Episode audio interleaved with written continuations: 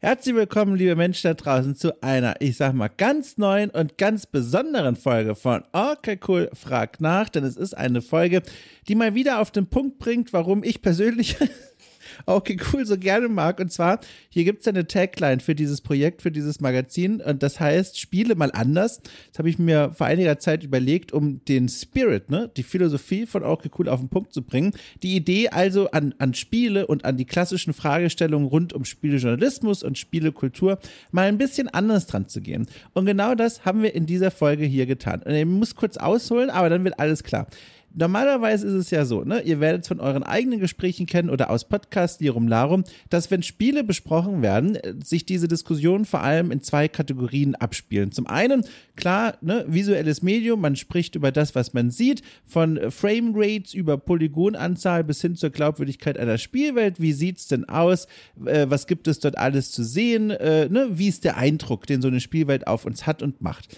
Und dann die zweite Kategorie, natürlich äh, Spielmechanik, also der interaktive Part. Was kann man denn da tun? Macht es denn Spaß? Funktioniert das alles gut? Sind die Spielsysteme gut durchdacht? Und eine Kategorie, die bei diesen Besprechungen ganz, ganz, ganz, ganz häufig einfach rund, hinten runterfällt, ist Sound und Soundtracks. Weil das ist so eine Kategorie, die fällt eigentlich erst auf, wenn sie scheiße ist. so ein bisschen wie User Interfaces, die sind ja auch unsichtbar, wenn sie gut sind und äh, fallen erst ins Auge, wenn irgendwas nicht gut geklappt hat. Und das ist schade, weil in Sounds und Soundeffekten so viel erzählt und transportiert wird und das einfach mal eine eigene Kunstfertigkeit für sich ist. Und um darauf mal ein Schlaglicht zu werfen, habe ich mir gedacht, komm, wir machen hier einfach mal eine Folge, die dreht sich nur um Soundeffekte und wir hören uns mal an, wie denn Spiele so klingen und vor allem auch, warum sie so klingen. Was soll denn das alles?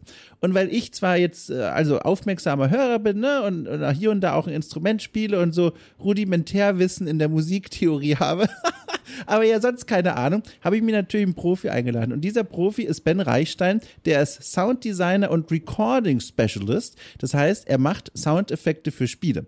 Und ihn habe ich eingeladen und äh, mit ihm fünf Soundeffekte aus der Spielegeschichte äh, ganz aufmerksam gelauscht, angehört und dann mit ihm drüber diskutiert, was ist hier eigentlich zu hören, äh, wie ist dieser, ist dieser Soundeffekt arrangiert, was soll das alles, könnte man das vielleicht sogar besser machen, könnte man das vielleicht sogar schlechter machen, all diese Fragen haben wir uns gestellt. Bevor wir zu diesen fünf Soundeffekten und den drumherum liegenden Diskussionen kommen, die Soundeffekte sind auch alle in der Folge versammelt, das heißt, wir hören dann alle gemeinsam in diese Soundeffekte rein, gibt es noch vorher zu Beginn einen kleinen, ich sag mal, Interview Interviewabschnitt, in dem ich Ben mal ein bisschen drüber ausfrage, wie eigentlich sein Job funktioniert, also als Sounddesigner. Wie funktioniert das? Schicken die Leute, die mit ihm zusammenarbeiten wollen, wie beim Synchronsprecherjob, äh, Spielszenen ohne Sound und sagen dann, komm, ne, Ben, nächste Woche Montag, bis dahin ist das vertont oder wie läuft das ab? Was für Equipment benutzt er? Was für Mikrofone? All so ein Kram habe ich ihn vorher gefragt und dann dann stürzen wir uns in die Praxis. Und ich möchte es direkt an der Stelle sagen, wir werden es zum Ende der Folge zwar auch nochmal wiederholen, aber es kann gar nicht schaden. Mir und ihm, das weiß ich aus sicherer Quelle, er hat es mir gesagt, hat das sehr viel Spaß gemacht. Das war mal wirklich ein, ein, schönes Experiment, das Theorie mit Praxis verbindet und wir beide zumindest haben da sehr viel mitgenommen. Und äh, es besteht die Möglichkeit, äh, dass wir das einfach nochmal machen. Eines Tages in ferner Zukunft oder auch vielleicht gar nicht so in weiter Ferne mit fünf anderen, ganz anderen Soundeffekten. Da gibt es ja da draußen genug. Hört euch einfach mal die Folge an, guckt mal, wie ihr das so findet. Und wenn ihr das toll findet, dann schreibt eine Mail an postetokucool.space oder schmeißt in den offiziellen Discord ein Zeichen, dass ihr gerne mehr davon haben wollt. Weil, ne, ich finde, hier steckt viel Potenzial drin, aber ich habe auch viele andere Ideen und könnt jetzt auch einfach meine ganzen anderen Ideen jetzt so nach und nach verwirklichen. Aber wenn ihr sagt, halt, stopp, bleibt doch mal kurz stehen. Red doch noch mal mit Ben. Vielleicht könnt ihr da was Regelmäßiges oder zumindest noch mal eine Wiederholung draus machen. Dann meldet euch, dann höre ich mir das sehr gerne an. So. Apropos hören, muss ich noch was sagen? Nö, eigentlich ist das alles klar. Äh, vielleicht noch zur Auswahl der Soundeffekte. Also die Auswahl war natürlich gigantisch, weil jedes Spiel hat Soundeffekte und viele davon sind sehr interessant. Äh, es ergab sich dann sehr schnell in unserem Discord-Chat eine spontane Liste, die wir dann auch einfach so übernommen haben. Ich will gar nicht so viel verraten, aber eigentlich sind alle Geräusche und Soundeffekte, die wir da analysieren, Promis auf eine Weise. Wir haben, wie gesagt, die Anhörbeispiele auch drin. Der Krankenwagen da draußen gehört nicht dazu. Hab lange überlegt, ob ich den mit einfließen lasse. Aber wir haben uns dann dagegen entschieden, Ihr seid ja mit dem schon bestens vertraut. So, haben es gleich hinter uns. Das ist eine lange Straße, die er da fahren muss. Äh, genau, und deswegen haben wir uns auf fünf Soundeffekte geeinigt, die in Spielen existieren. Eine bunte Liste, aber alles auf eine Weise Promis, aber dann doch sehr unterschiedlich. äh, ihr werdet es ja gleich hören. So, Leute, ich würde sagen, wir steigen einfach rein. Oh, ein letzter Hinweis. Entschuldigung, äh, fast vergessen, ich habe es mir extra auf Rot aufgeschrieben, äh, in Rot aufgeschrieben, weil ich das selber auch höre. Äh, und zwar, wenn ihr mehr von Ben Reichstein hören wollt, er hat einen eigenen Podcast, der sich auch dreht um seine Sounddesign-Aktivität. Da interviewt er andere Menschen aus dieser Branche. Und zwar heißt der Podcast Field and Foley, äh, verlinkt in der Folgenbeschreibung. Nun geht's aber los und ich möchte überleiten mit einem Soundeffekt, den wir selbst nicht mehr besprochen haben in der Folge. Dafür war die Liste dann zu schnell voll. Aber es ist ein Soundeffekt, der mir sehr nah am Herzen liegt. Vielleicht erkennt ihn ja die eine oder andere Person da draußen. Ich fange mal mit einer äh, ganz grundlegenden Frage an, weil ehrlich gesagt, auch wenn wir jetzt schon in den, äh, also schon seit einiger Zeit im Kontakt miteinander stehen und ja auch schon mal gesprochen haben hier und da, wüsste ich jetzt selber gar nicht, wie ich diese Frage beantworten soll. Deswegen stelle ich sie einfach dir. Und zwar kannst du uns allen nochmal erklären, was genau hast du jetzt eigentlich beruflich mit, ich sage einfach mal, der Welt der Soundeffekte zu tun? Ja, das kann ich, kann ich sehr gut sagen. Also ich bezeichne mich gern als, äh, also Sounddesigner kennt man ja so als Begriff, ähm, aber auch Recording Artist. Ähm, mhm. Was heißt, ich gehe, das ist eine meiner Passionen, rauszugehen in die Natur zum Beispiel und Sachen aufzunehmen mit verschiedenen Arten von Mikrofonen. Und ähm, das ist ja, das ist quasi auch so eine Kunstform, die jetzt auch immer mehr und mehr, dadurch, dass Mikrofone günstiger werden, dass es mehr Hersteller gibt, sage ich mal, kleine Hersteller, die richtig gute Mikrofone, äh, hochklassige machen, dass die äh, wird immer mehr verbreitet und ist jetzt nicht mehr nur quasi Hollywood ähm, oder AAA. Und ähm, ja, mein, ja, meine Hauptaugenmerk ist eben diese ganze Geschichte Recording und vor allem eben auch Videospiele, weil das schon immer ja meine Passion war. Man kennt das. Und ja, früher wollte ich immer Spieleentwickler werden und dachte immer, na ja, in die Richtung gehe ich mal, habe dann auch ähm, Programmierer gelernt und bin auch ausgelernter Programmierer, aber ich bin dann irgendwann eben auf diesen Sound gekommen. Und ähm, ja, jetzt, ja, jetzt mache ich Soundeffekte, ähm, manchmal ein bisschen Ambience-Musik oder vor allem eben auch Umgebungsgeräusche und solche Dinge für Videospiele. Mhm. Und ich weiß, äh, du hast ein, ich sag mal, komplexes Arbeitsverhältnis gerade. In Teilen ne, nimmst du Aufträge an, in Teilen arbeitest du auch wo. Kannst du das nochmal ein bisschen einordnen, wie du eigentlich zu haben bist? ja, also für gute Projekte bin ich immer zu haben, gleich mal vorneweg gesagt, natürlich. Nee, ähm, das Ding ist, dass ich, äh, wie ich schon kurz erwähnt habe, ich bin ausgelernter Programmierer und bin jetzt schon seit äh, vielen, vielen Jahren Programmierer, seit über 15 Jahren festangestellter Programmierer und habe das auch ähm, habe das auch aktuell. Ich habe aktuell noch eine Festanstellung, bei der ich wahrscheinlich jetzt mal die Stunden reduzieren werde, weil die Soundaufträge immer mehr werden. Ja. Und seit äh, ja jetzt im Oktober, wenn es sechs Jahre, habe ich ein Nebengewerbe für Sounddesign und ja für ein paar Spiele jetzt schon Sounds gemacht und jetzt gerade laufen eben auch ein paar Projekte, die mir richtig gut gefallen und es kommen immer wieder neue dazu. Ja, krass. Und das liegt mir einfach. Das ist einfach mein Ding. Kannst du aus deinem Spieleportfolio, wenn das erlaubt ist, mal ein, zwei, drei Titel nennen, bei denen du so mitgewirkt hast und was du da gemacht hast, um mal so ein Gefühl dafür uns zu geben, wie eigentlich deine Arbeit da so aussah? Klar, gern. Also gerade angefangen hat es eigentlich mit, ähm, mit einem Projekt, das vielleicht viele kennen, aber das äh, non-kommerzielles Projekt ist und immer noch nicht fertig ist. Und zwar nennt sich das Skywind. Das ist ein Mod für Elder Scrolls ähm, und zwar versucht das Mod schon seit jetzt auch über zehn Jahren ähm, Morrowind komplett nachzubauen in der Skyrim Engine. Ähm, das Problem dabei ist, dass man natürlich nicht die Rechte hat. Deswegen, um irgendwelche Verklagwellen irgendwie zu umgehen, muss man alles von vorne machen. Also jede Textur, jeder, mhm. jedes gesprochene Wort, jedes Sound. Und ähm, ja, da habe ich angefangen als Sounddesigner, da habe ich mich einfach mal beworben so mit ein paar Aufnahmen und die haben mich genommen und dann bin ich ähm, nach zwei Jahren oder sowas bin ich dann der, der Teamleiter geworden von dem Projekt und habe dann mit ja immer einem wechselnden äh, wechselndem Ensemble an Sounddesignern, ich glaube so 20, 30 Leute oder sowas wow. immer mal wieder hoch und runter.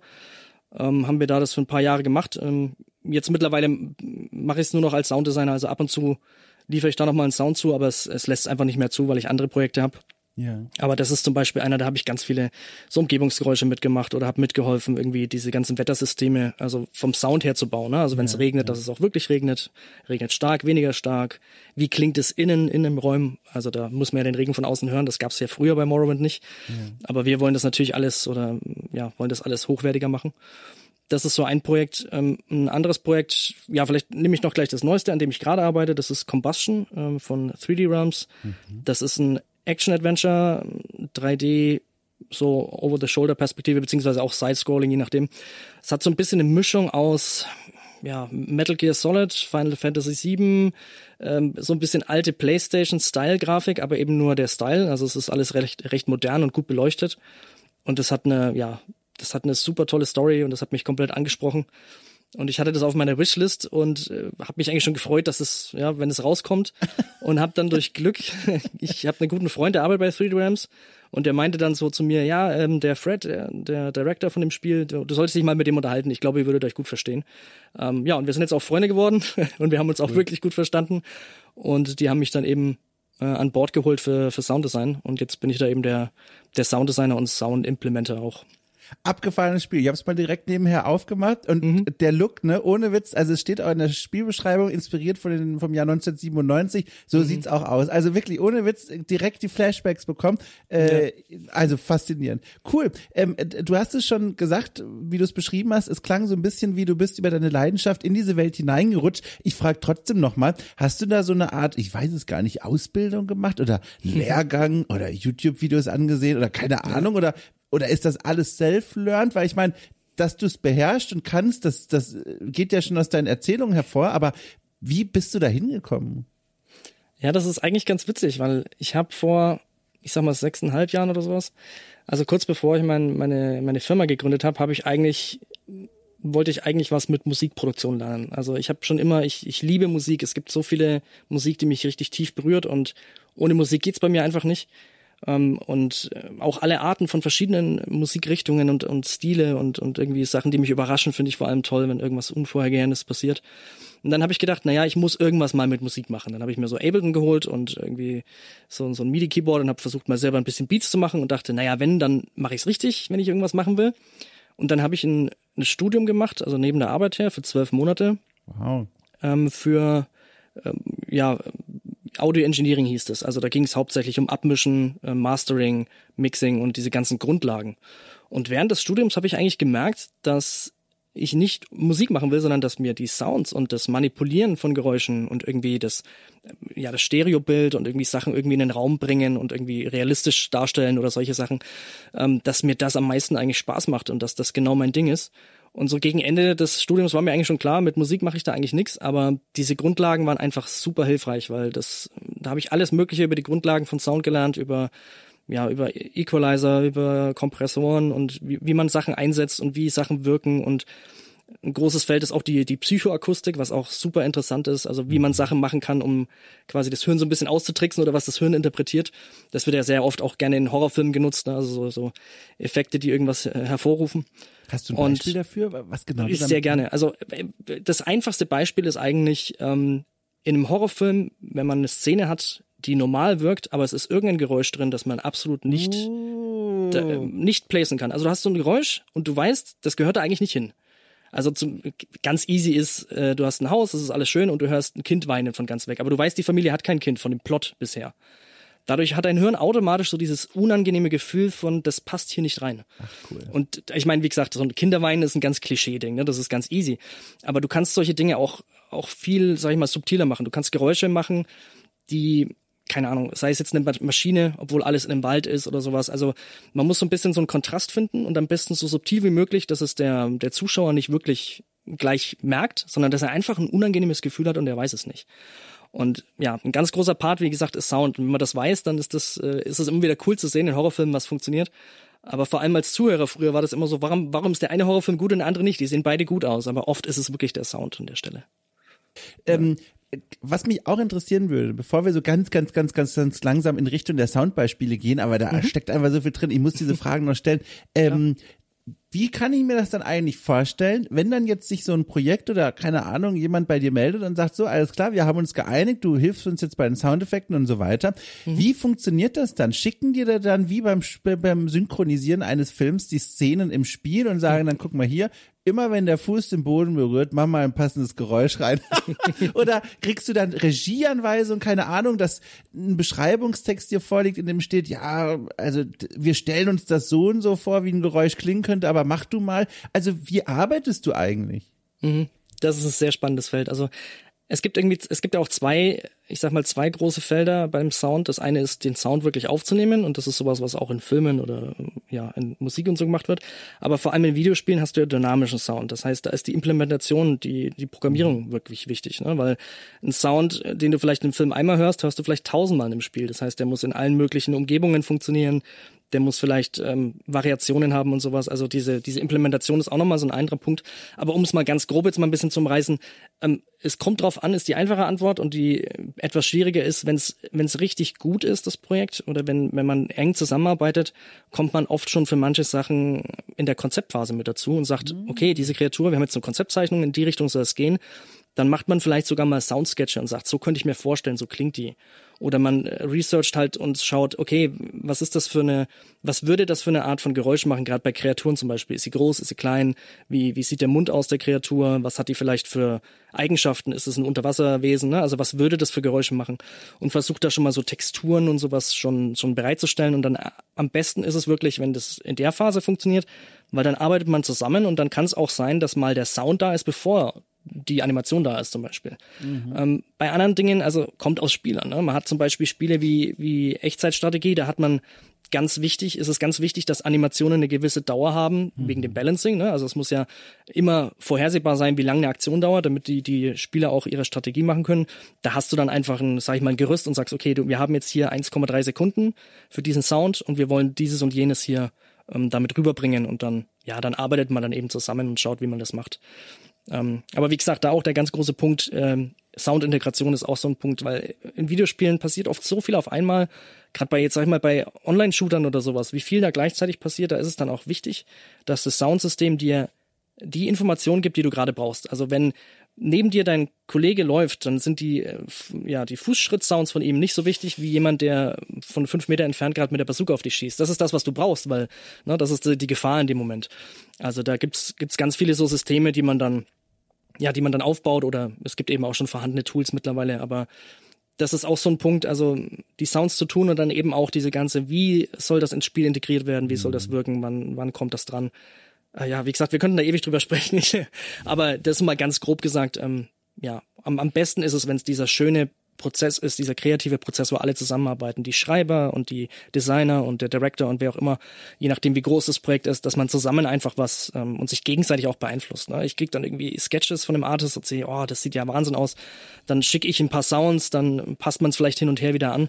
Das ist eigentlich so, ich sag mal, der Idealzustand für mich. Da, da fühle ich mich am wohlsten muss sagen, ich habe da echt lange Zeit meines, äh, ich sage jetzt mal, Spielerlebens nie so aktiv drüber nachgedacht, warum auch, äh, dass mhm. eben Sound und Soundeffekte in einem Spiel mehr sind als einfach nur die Ansammlung von Sounds, die eben abspielen, wenn das zugehörige Zeug getriggert wird, sondern da existiert, genau wie du es gesagt hast, ja eine gewisse Hierarchie, die dann auch dynamisch ans Spielgeschehen, wenn es gut gemacht ja. ist, sich anpasst, damit eben man herauslesen kann, was hier gerade passiert. Es gab vor einigen Jahren, ich habe den Namen vergessen, aber ein Multiplayer-Shooter und der hat das sehr schlecht gemacht. Da gab es irgendein mhm. Problem und dann hat dieses Layering nicht funktioniert. Diese dynamischen Soundeffekte, die Hierarchien quasi aufbauen und die auch mhm. wirklich erzählen, was gerade um dich herum passiert. Und das war ein super spannender Fall, in dem man mal gemerkt hat, wie so ein Spiel klingt, wenn das eben nicht gut gemacht wird. Und zwar, das war einfach nur Lärm. Das war wirklich, als würdest ja. du neben der Autobahn stehen, auf der gerade Eis verkauft wird und du hast so ein Durcheinander von Geräuschen gehört. Menschen schreien, rufen Vanilleeis, Autos bremsen und quietschen,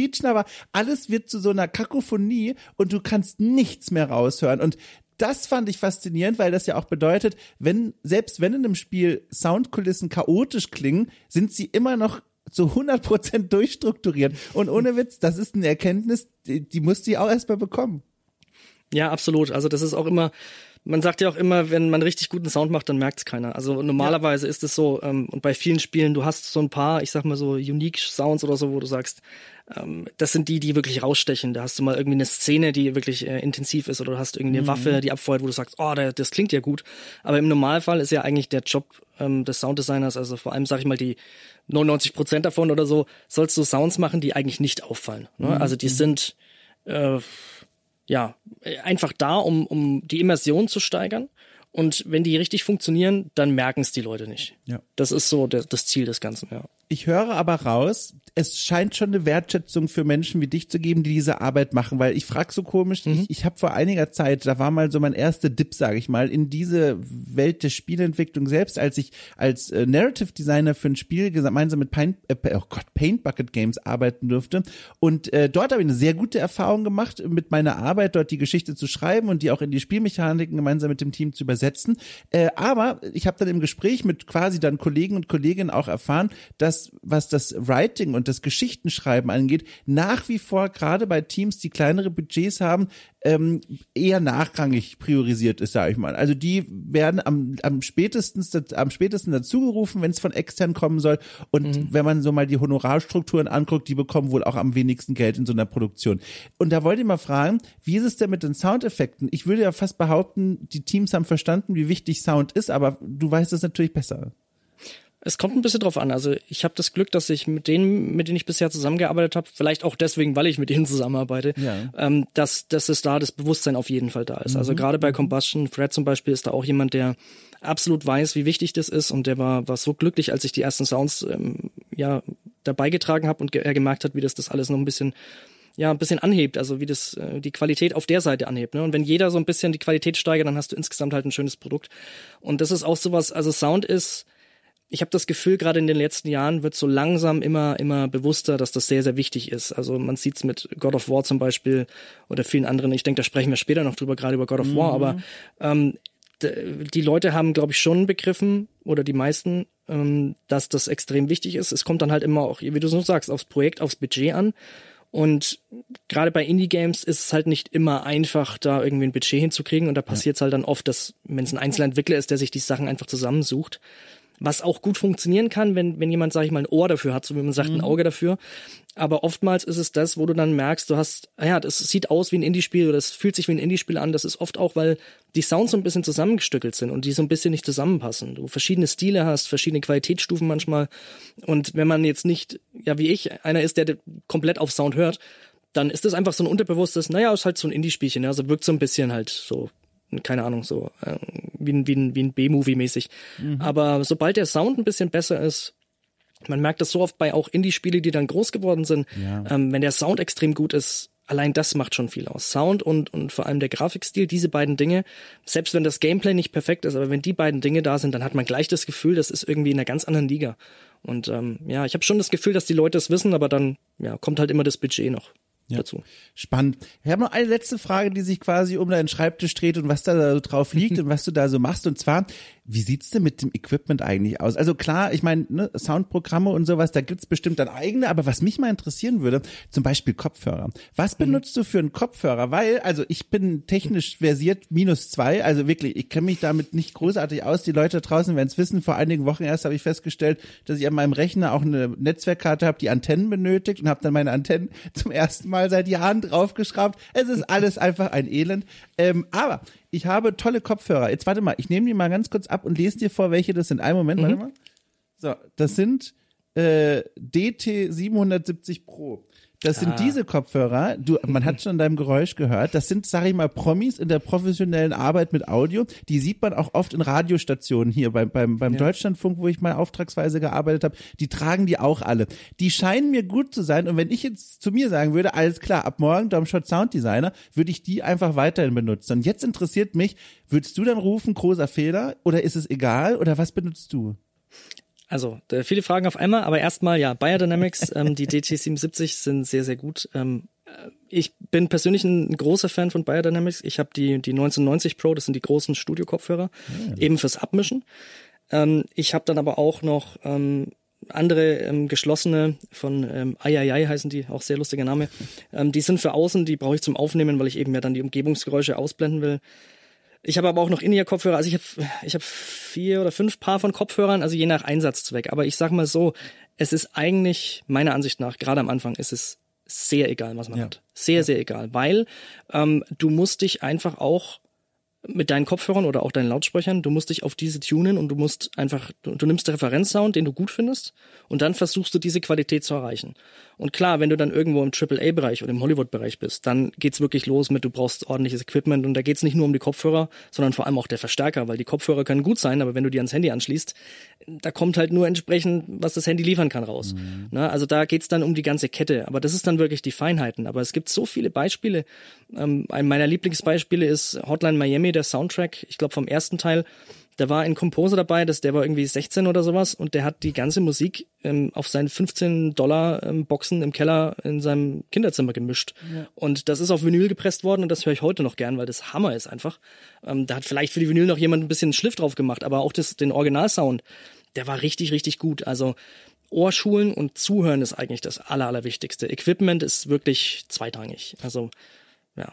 Und dass es bequem ist, nehme ich auch mal an. Äh, ich habe auch das wieder, jetzt, ich will jetzt hier davon nicht so viel erzählen, weil das führt weg vom Thema, aber ich habe, also auch lächerlich lange habe ich für meine Podcastarbeit, da habe ich noch in Berlin gelebt, als mhm. das so alles losging hier, wo ich bei The Pod ab und zu mit podcasten durfte und hier auch bei Orky Cool angefangen habe, habe ich mir Kopfhörer gekauft, ohne eine Ahnung zu haben. Habe einmal welche gekauft, die ich schön fand, die waren auch nicht teuer und die waren viel zu klein für meine Öhrchen und hatten auch noch so komische rechteckige Lederpölsterchen, aber so Hartleder war das. Und mir taten immer die Ohren nach so einer Stunde und 15 Minuten weh. Und ich kann mir sogar vorstellen, rückblickend, unterbewusst war das wohl ein Grund, warum die Auge Cool Folgen nur auf eine Stunde konzipiert sind.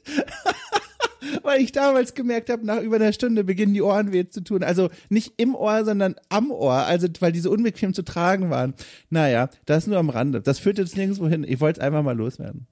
Ja, kann ich verstehen. Also es ging mir auch so. Ich habe auch ähm, viele Probe getragen. Ich kann nur empfehlen, also gerade wenn man sich welche aussucht und ein bisschen Geld ausgeben will, ähm, irgendwo in den Laden reinzugehen wie Thomann oder in einen anderen HiFi-Laden ja, ja, und ja. die auszuprobieren, das ist eigentlich das Beste. Voll. Aber für mich, also äh, ich muss sagen, bei mir ist Kopfhörer ist nicht mein, mein großes Problem oder Problem. Meine Leidenschaft sind Mikrofone. Also ich habe hier einen Schrank voll mit, ich glaube mittlerweile sind es 15 verschiedene Mikrofone. Echt? Ähm, das ist dann eher mein Ding, ja. Also komm, dann nehmen wir das auch noch mit für die Leute da draußen. Ich glaube, Mikrofonempfehlungen sind immer gut gesehen. Was benutzt, also oder, war schwierig. Jetzt weiß ich gar nicht, in welche Richtung ich fragen soll. Vielleicht erstmal, was benutzt du denn gerade? Ja, also alle ist so die Antwort. Aber es ist, ja, ist wirklich so. Also es kommt wirklich drauf an, aber es ist es hat angefangen, dass ich äh, festgestellt habe, dass es äh, ja coole Arten von Mikrofone gibt, die Sachen aufnehmen, die wir Menschen nicht hören können. Und dann hat's bei mir natürlich geknallt und dann war ein, okay, ich muss das alles haben, ich muss das ausprobieren. Ähm, ein großer Punkt sind zum Beispiel Kontaktmikrofone, die gibt's auch in, einem, in einer wasserdichten Variante. Das heißt, du kannst wirklich das Mikrofon an der Schnur in den Teich reinwerfen wow. und du hörst halt alles. Ähm, das heißt, du hörst nicht den Verkehrslärm außenrum, aber wenn da ein Frosch drüber schwimmt und der quakt, dann hörst du die Resonanz von dem Froschkörper durchs Wasser. Ähm, das ist natürlich super cool. Also die kannst du in den Wasserfall hängen und dann hörst du das Rauschen von in dem Wasserfall und sowas. Ähm, solche Dinger, die finde ich total spannend. Dann habe ich äh, ein, ein parabolisches Mikrofon. Ähm, das kann man sich vorstellen, das sieht aus wie eine Satellitenschüssel, eine durchsichtige, mhm. mit einem Mikrofon in der Mitte. Das ist wie eine Telelinse beim, beim Foto. Also du kannst quasi ranzoomen. Und das ist zum Beispiel dafür da, wenn du Vogel ähm, Geräusche mhm. aufnehmen willst mhm. oder Bären oder Wölfe oder was auch immer, wo du nicht nah genug hin solltest ähm, und das halt eben auch isoliert. Ne? Also das ist so ein mhm. bisschen, da kannst du durch den Wald laufen und so ein bisschen Hide and Seek spielen mit denen und musst dann bewegen und irgendwann hörst du plötzlich einen Vogel, aber siehst ihn nicht. Das ist super spannend. Cool. Ähm, dann gibt's ja, es gibt ein Mikrofon, das habe ich, das kann äh, elektrische Ströme quasi aufnehmen, wenn du das über irgendwelche Teile hältst, über dein Handy, über deinen Computer, dann hörst du das Surren und das und die die Vibrationen und die Frequenzen, die eben genau diese Komponenten absondern. Das ist halt auch super spannend. Ähm, ja, bloß mal so als wow. Auszug. Ne? Krass, okay, wusste ich alles nicht, ehrlich gesagt, dass es diese Art von Mikrofon auch noch gibt. Spannend, na gut. Ja, da rede ich ähm, immer gern drüber. Deswegen ja. habe ich da auch einen Podcast gemacht. Ne? Sehr gut. Oh, den Podcast, den können wir auch hier rein verlinken, ne? Also. Sehr gerne, da freue ich mich natürlich drüber, ja. Ich habe einen spezifisch genau über, über eben den, den Aufnahmepart von Sounddesign, also die Nische einer Nische Geil. gemacht. Eigentlich du. nur für mich aus Spaß, aber scheint ganz gut anzukommen. Die Leute Ohne Witz, ganz da draußen sind erfahrungsgemäß immer mehr Menschen, als man glaubt, die sich da genau dafür interessieren. Deswegen äh, schick mir das gerne und dann verlinken wir das. Das höre ich mir auch an. Das ist ja hochspannend. Cool. Ähm, jetzt habe ich noch zwei Fragen und die führen uns aber weg von deinem Schreibtisch und so langsam in Richtung Autobahn, die dann zu Jawohl. den Soundschnipseln äh, führen wird, die wir uns hier in dieser Folge anhören und ein bisschen besprechen wollen. Und zwar die eine Frage, die ist so ein bisschen größer von den Themenfeldern, die sie anspricht, aber das ist auch etwas, was mich mal sehr interessieren würde zu hören. Und zwar, welche Rolle spielt denn, ich sag mal, der Kulturkreis des Zielpublikums deiner Arbeit? Also was ich damit meine ist, vielleicht anders formuliert, sind denn Soundeffekte eine universelle Sprache oder gibt es Soundeffekte, die wie so Vokabeln in einer Sprache von manchen Menschen besser oder eindeutiger verstanden werden als von anderen? Oh, das ist eine sehr interessante Frage. Ähm, da muss ich sagen, in die Richtung würde ich mich gerne noch ein bisschen mehr informieren, vor allem, ja. Äh, ich sag mal, in Richtung Leute, die äh, vielleicht irgendeine Beeinträchtigung haben oder die schwerhörig sind oder die manche Leute können ja auch, ähm, haben ja auch Implantate, um Musik wieder zu hören und solche Geschichten. Also es ist, glaube ich, eine sehr subjektive Sache, mhm. aber was natürlich, was sehr universal ist, sind so, wie ich vorhin schon kurz so an, angerissen habe, diese psychologischen Effekte. Also was so ein Punkt ist, ist, wenn du vor einer Explosion Stille hast, ist die Explosion immer lauter, weil das Ohr durch die Stille erstmal ein bisschen hochdreht, dann kommt die Explosion und dann wirkt das alles viel lauter. Auch wenn es nicht lauter ist und auch wenn es nicht, äh, nicht gefährlich ist fürs Ohr, aber das sind so Tricks zum Beispiel, die einfach bei jedem Menschen funktionieren es gibt ein paar Tricks, sage ich mal, und da geht es jetzt nicht um, um bestimmtes Geräusch, sondern eher um die Art, mhm. ähm, die nicht bei jedem funktionieren. Also es gibt so ein paar akustische Tricks, die so ein bisschen wie, wie, wie Illusionen, ähm, visuelle Illusionen gibt es das eben auch in, in, äh, in Sound. Da gibt es ein paar, die funktionieren nicht bei allen und die funktionieren nur bei manchen. Aber ich denke, gerade so Zielgruppe ist wahrscheinlich eher entscheidend, ich sag mit die Spielart. Also wie wir es vorhin schon kurz hatten, ist es irgendwie ein Shooter oder ist es ein, ein Real-Time-Strategy-Game?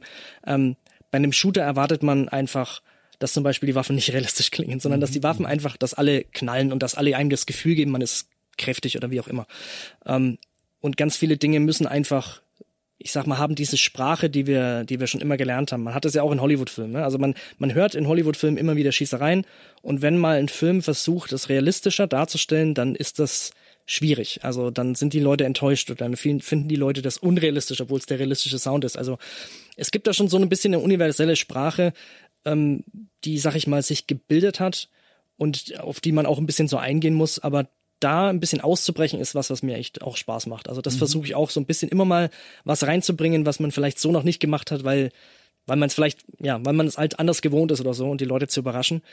Aber ja, da muss man schon ja, man muss gucken, wo man da die Linie zieht, wo man die Linie zieht zwischen ich möchte jetzt was machen, was irgendwie zum Beispiel realistischer klingt oder ich ich muss es unrealistisch machen, ich muss es überzeichnen, weil sonst, ich sag mal, der, der Inhalt nicht rüberkommt. Das ist mhm. ja auch mhm. oft ein emotionaler Teil oder ein Teil der Story, der rüberkommen muss. Ne? Also ähm, eins der, der schönsten Beispiele ist eine Tür. Eine Tür, die aufgeht. Das klingt für jeden, ja, es ist halt eine Tür, die aufgeht. Aber eine Tür, die aufgeht, die kann, die kann sehr einladend klingen und warm oder die kann alt klingen und kaputt, was mhm. dir gleich sagt, so, ah, okay, da hat jemand sich nicht drum gekümmert. Es ist, wenn du dann noch ein verlassenes Haus siehst, dann weißt du, es kann vielleicht auch gleich gruselig sein, ne? es kann vielleicht ein Unwohlsein, ein, ein Gefühl in dir auslösen.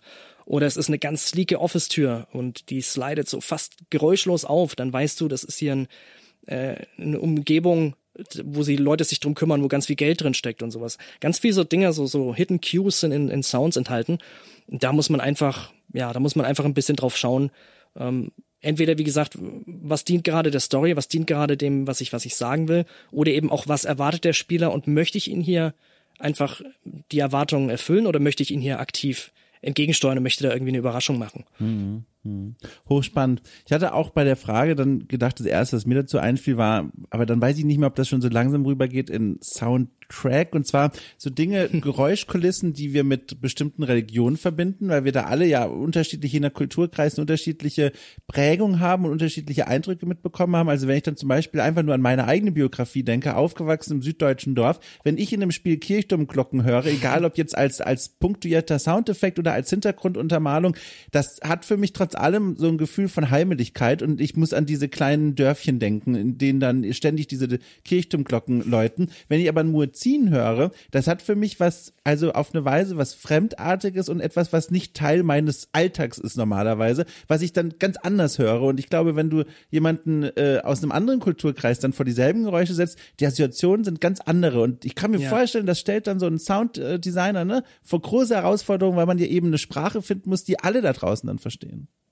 Auf jeden Fall. Also der kulturelle Aspekt ist auch sowas, äh, gerade bei größeren Spielen wird ja, zum Glück auch immer wieder jemand mit hinzugezogen, ja. also wenn das Team das macht, die einfach die Sensibilität dafür haben, weil also nichts ist schlimmer, als wenn du irgendwie ein Spiel machst, irgendwie, keine Ahnung, das spielt in, in Indien und du machst Soundkulisse, die absolut nicht dazu passt und jeder Spieler in Indien sagt mal, sagt, was habt ihr denn da gemacht? Also das ist ja unter aller Sau, das passt ja gar nicht. Ja. Ähm, also das ist auch ganz wichtig. Also das ist zum Beispiel auch so ein, so ein Thema, wenn das in die Richtung geht, das hatte ich bisher zum Glück noch nicht, weil das alles so ein bisschen Science Fiction Fantasy in die Richtung gehen bei mir. Ähm, aber wenn es in die Richtung kulturelle Dinge geht, dann würde ich mir auch min Minimum da jemanden als, ich sag mal, als Berater oder sonst was dazu holen, um zu gucken, wie kriegt man das hin. Und da gibt's auch wirklich ganz viele spannende Felder im Sound auch. Also es gibt auch eine wunderbare ähm, Person, die hatte ich jetzt letztens im Podcast, ah, jetzt entfällt mir natürlich der Name, gerade wenn wir drüber sprechen, das ist spannend. Ah, Mariana Lopez, genau. Ah, ja. Die ist eine, die macht äh, Sound Heritage quasi, also die versucht rauszufinden, wie hat was früher geklungen in England zum Beispiel, zu der mhm. Zeit von Shakespeare und sowas. Und die auch bei eben neuen Projekten, wenn es darum geht, eine bestimmte Kultur oder eine bestimmte, ähm, ja, bestimmte Heritage quasi darzustellen, dass das ähm, entsprechend ja angegangen wird mit dem nötigen Respekt und dass da die nötigen äh, Sachen drin sind. Ne? Da kannst du nicht einfach irgendwie eine Western-Gitarre nehmen, wenn dann eine Band spielt. Mhm. Ja. Cool bevor wir uns hier verlieren, ich merke, hier steckt schon wieder ein eigener Podcast drin, aber wir haben ja was anderes vorbereitet. Na klar. äh, genau, wir gehen jetzt mal auf diese Soundschnipschen zu und wir haben so eine Frage hier vor uns liegen, beziehungsweise ich, ich lege sie aber gleich auch zu dir rüber, die vielleicht uns die Tür öffnet zu dieser kleinen Soundeffektanalyse. Und zwar, das ist ja auch so ein bisschen das Überschrift, die Überschrift dieser Folge und das ist eine Frage, die ich dir jetzt mal gerne stellen würde. Was macht denn jetzt so allgemein, wie du kannst, gesprochen, äh, einen Soundeffekt tatsächlich gut? Also was sind die hm. Kriterien oder die Eindrücke, an denen Sie jetzt diese nachfolgenden Beispiele, die wir uns so ein bisschen anhören und angucken wollen, woran müssen die sich eigentlich messen? Das ist eine sehr schwierige Frage. Also im Normalfall würde ich sagen, kommt drauf an. Also entweder macht es ihn gut, wenn man ihn gar nicht bemerkt, ne? wenn es einer ist, der, den soll man nicht bemerken. Ähm, wie zum Beispiel UI-Sounds, die hörst du tausendmal, die dürfen einfach nicht auffallen, die müssen dir nur so unterbewusst das, das Feeling geben, ah, ich habe geklickt, das ist ein, ja. eine Response. Aber äh, wenn man es versucht, irgendwie auf eins runterzubrechen, würde ich sagen, der, der Story und der Emotion dienen einfach. Wenn, mhm. wenn die das unterstützt, wenn die dich damit reinbringt, sei es jetzt bei, bei Rollenspielen die Immersion erhöhen, dass du wirklich, dass du wirklich noch mehr das Gefühl hast, Teil der Welt zu sein, oder eben auch, ich sag mal, bei Shootern, die das Gefühl gibt, dass du als Spieler haben sollst, ne? Also du bist zum Beispiel übermächtig oder wie auch immer. Also in meiner, in meiner Welt würde ich sagen, das ist für mich wenn ich einen Sound gemacht habe, wo dann äh, der Director sagt, ja, Hammer, der passt genauer, das ist genau das, was ich damit ausdrücken wollte, das macht diese ganze Szene, macht diese ganze, ja, diese ganze Mechanik besser, dann habe ich meinen Job gemacht. Cool. Da würde ich sagen, das nehmen wir doch einfach mal mit und laufen zu unserem ersten Beispiel, das wir uns rausgesucht haben. Und zwar äh, das Geräusch von Thors Hammer aus God of War Ragnarok aus dem Jahr 2022. Ich glaube, das war ein Vorschlag von dir, oder? Oder irre ich mich da? Ähm, ja, ich glaube, der war von mir, weil ich äh, ein großer Fan bin von, von God of War Ragnarok und dem ganzen Soundteam, ja. Ja, sehr gut. Ja, das, das Spiel, also das Spiel, ich sag mal dramaturgisch, da war ich immer so hin und her gerissen, wie ich es denn jetzt wirklich finde, aber soundtechnisch, was ich noch im Kopf hatte, ganz groß begeistert und angetan, eine große AAA-Produktion. Das heißt, man sollte auch meinen, die haben auch ordentlich Budget in der Tasche, um das auch ordentlich hinzukriegen. Wir haben uns den Torhammer rausgesucht. Es war gar nicht so einfach, da, äh, einen, eine Soundspur zu finden, in dem man den auch mal angenehm hören kann. Wir haben uns jetzt entschieden für eine kleine Tonspur aus einem Kampf zwischen äh, Kratos und Thor ähm, in dem dieser Hammer unter anderem auch zu hören ist. Wir werden jetzt diese Soundschnipselchen uns mal anhören. Ihr werdet schon merken, man hört neben dem Hammer ähm, auch Kratos so ein bisschen wuchten und rufen und dann hier und da auch mal ein Tritt und ein Faustschlag, aber ich sag's schon mal vorweg, das, was da so elektrisch spitzelt, ne? Und das, was womöglich sogar wie ein geworfener Elektrohammer klingt, das ist der Hammer, der uns interessiert. Und ich würde vorschlagen, wir hören uns einfach mal diese Stückchen alle gemeinsam an äh, und dann äh, sprechen wir mal drüber, was da eigentlich so passiert. Now we got a fight. We're hoping to see your blade. Guess they don't come when Let me see the monster inside. Ich frage jetzt erstmal äh, den Profi quasi, was sind denn deine Gedanken einfach. Ich weiß nicht, was dir da zuerst einfällt, wenn du dieses Geräusch dieses Elektrohammers hörst. Also da äh, ist natürlich jetzt ein bisschen, da habe ich ein bisschen den Vorteil, weil ich, wie gesagt, ein Riesenfan davon bin und da schon alles drüber gelesen habe, was da passiert ja, ist. Sehr und ich gut. weiß, wie er gemacht worden ist und alles. Aber was, ähm, was mir auch immer wieder aufgefallen ist, und es ist mir auch beim Spielen aufgefallen, wie, wie weit einfach dieser, dieser Donner klingt. Also sobald er äh, dich trifft, sobald der Schlag vorbei ist, hörst du den Donner von überall. Ähm, und also gerade mit Surround-Systemen vor allem ist das, ist das Wahnsinn. Ähm, ja, kann ich dir vielleicht ein bisschen was dazu sagen? Also Gerne. Also der Michael Kent ist der, der den Sounds gemacht hat. Der hat, ähm, hat ganz viel darauf geachtet, dass jedes Mal, wenn quasi so ein Angriff, so eine Attacke vorbei ist, dass dann von allen vier oberen Speakern, also wenn du 3D-Surround hast, von allen vier oberen Speakern immer ein Donner kommt. Also dass das quasi der, der Einschlag ist und die ganze Welt zittert. Und ähm, ich finde, das merkt man. Also selbst wenn man nur Kopfhörer aufhat, man merkt diese Wuchtigkeit einfach. Und ähm, ja, also unglaublich gutes Design, ähm, muss sehr, sehr viel Zeit reingeflossen sein, um das, um das zu machen und natürlich auch dann, um das entsprechend zu integrieren, dass das jedes Mal beim, beim Kampf auch entsprechend rauskommt. Ähm, ja, und die, diese Elektrizität, die kam von, also ich glaube, Frischhaltefolie war dabei, ein ähm, bisschen Duct Tape und ähm, diese wunderbaren Plasmakugeln. Ich weiß ja noch, ob du, ob du die noch von früher kennst. Wir hatten das früher so Spielzeuge, wo man, ja. wenn man der Hand drauf fasst, wo dann diese, diese Arcs zu, deiner, zu deinen Fingern ja, gehen. Ja, ja, ja. Genau, diese 80er oder 90er Jahre Spielzeugsachen. Also von so einer Plasmakugel genauso, da haben sie die auch aufgenommen. Und all solche Sounds und dann natürlich, ja, wie gesagt, also God of War ist Ragnarok hat meines Wissens nach das größte Soundteam gehabt überhaupt. Also die hatten 72 Personen für Sounddesign und technisches Sounddesign. Also wirklich ohne Musik, ohne ähm, Voice Acting, nur 72 Leute nur für den Sound. Ähm, unglaublich, unglaubliches Team, gesplittet in mehrere Subabteilungen, wo sie dann hatten, äh, eine war nur für den Kampf zuständig, eine ganze Abteilung aus fünf, sechs Leuten nur für Zwischensequenzen und so. Und ganz, ganz viele natürlich auch Foley, die aufnehmen waren draußen und in Studios und die all diese Sachen gemacht haben. Also kann ich jedem empfehlen, wenn, wenn sich jemand da richtig reinnörden will. Es gibt einen wunderschönen Podcast namens Tonebenders. Mhm. Ähm, Folge 208 ist mit diesen ganzen ähm, Sounddesignern, die da ein bisschen was davon erzählen, also mit ein paar davon. Und äh, super spannend. Also Wahnsinn, was die da auf die Beine gestellt haben.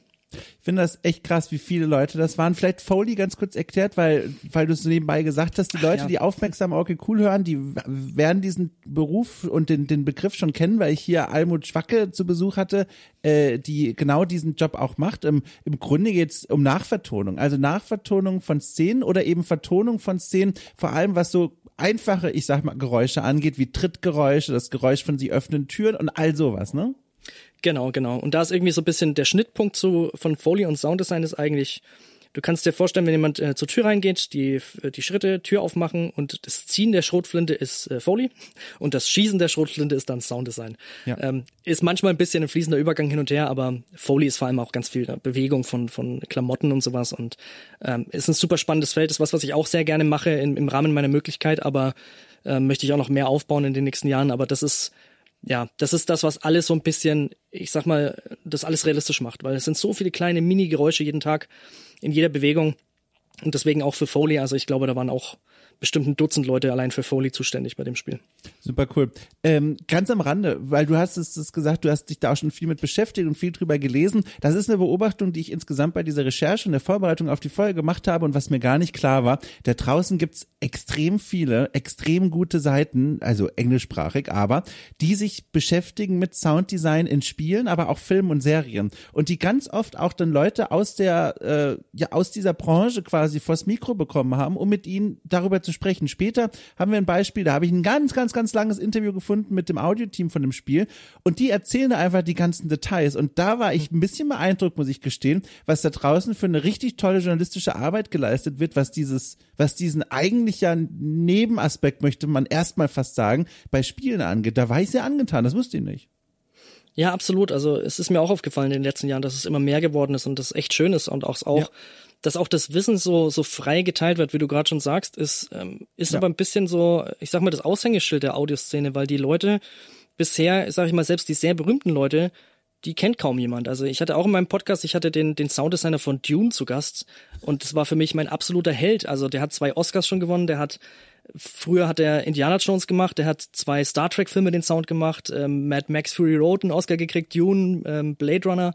Ähm, das war für mich so mein absoluter Held und ich habe ihn gefragt, so hey, würdest du zu meinem Podcast kommen? Und so ja klar. Und der hat über alle seine Tricks gesprochen ähm, und ganz offen und ganz ganz locker und sowas, weil eben auch ja, weil die eben nicht so diese Celebrities sind und die nicht auf der Straße erkannt werden ja. und die freuen sich, wenn jemand sich dafür interessiert. Und er hat eben auch gesagt, meine Tricks verraten, das schadet mir auch nicht, weil die Leute stellen mich ja nicht ein für einen spezifischen Trick, den ich ja. kann, sondern für meine Art, wie ich an sowas rangehe und wie ich eben den Sound für was mache und wie ich, ja. wie ich dafür brenne, für die, für diese, für cool. diese Art, ja. Nochmal ganz kurz zurück zu Thor's Hammer. Mir ist da, ich habe mhm. mir da was notiert und ich wollte das dir auch mal vorlegen, ob du das nachvollziehen kannst oder darin auch eine Intention siehst. Und zwar bei diesem, also ich habe mir diese Szene ganz oft angehört und auch die Augen dabei geschlossen. Und da sind mir zwei Dinge aufgefallen, die ich glaube ich auch beim Spielen damals schon unterbewusst wahrgenommen habe. Und zwar diese, dieser Klang des elektrischen Bitzelns, sage ich mal, ne? Dieses, mhm. ne? du weißt, was ich meine. Ja, ja. Das ist zum einen, hat das so eine ganz schnelle, ich nenne es einmal mal Blitzelfrequenz, also das ist wirklich so ein und nicht so ein keine Ahnung, ne? Also es ja, ist so ja, ich weiß, was du meinst. Es ist immer schwierig, zum, die Worte zu finden. Ne? Genau. Und zum anderen passiert dieses Blitzeln in einer, ich sag einfach mal, hohen Tonlage. Also das hat so einen, so eine, eine, also es ist hochgestimmt und ganz schnelles Bitzeln. Und dann habe ich gemerkt, das hat für mich ganz schnell und ganz stark eine Assoziation geweckt, die ich übersetzt habe in so eine, in so eine spielmechanische Vokabel, nämlich das Ding schlägt schnell zu und wird wehtun. Das sind die mhm. Assoziationen, mhm. die ich habe mit schnellem Blitzeln und in einer hohen Tonlage.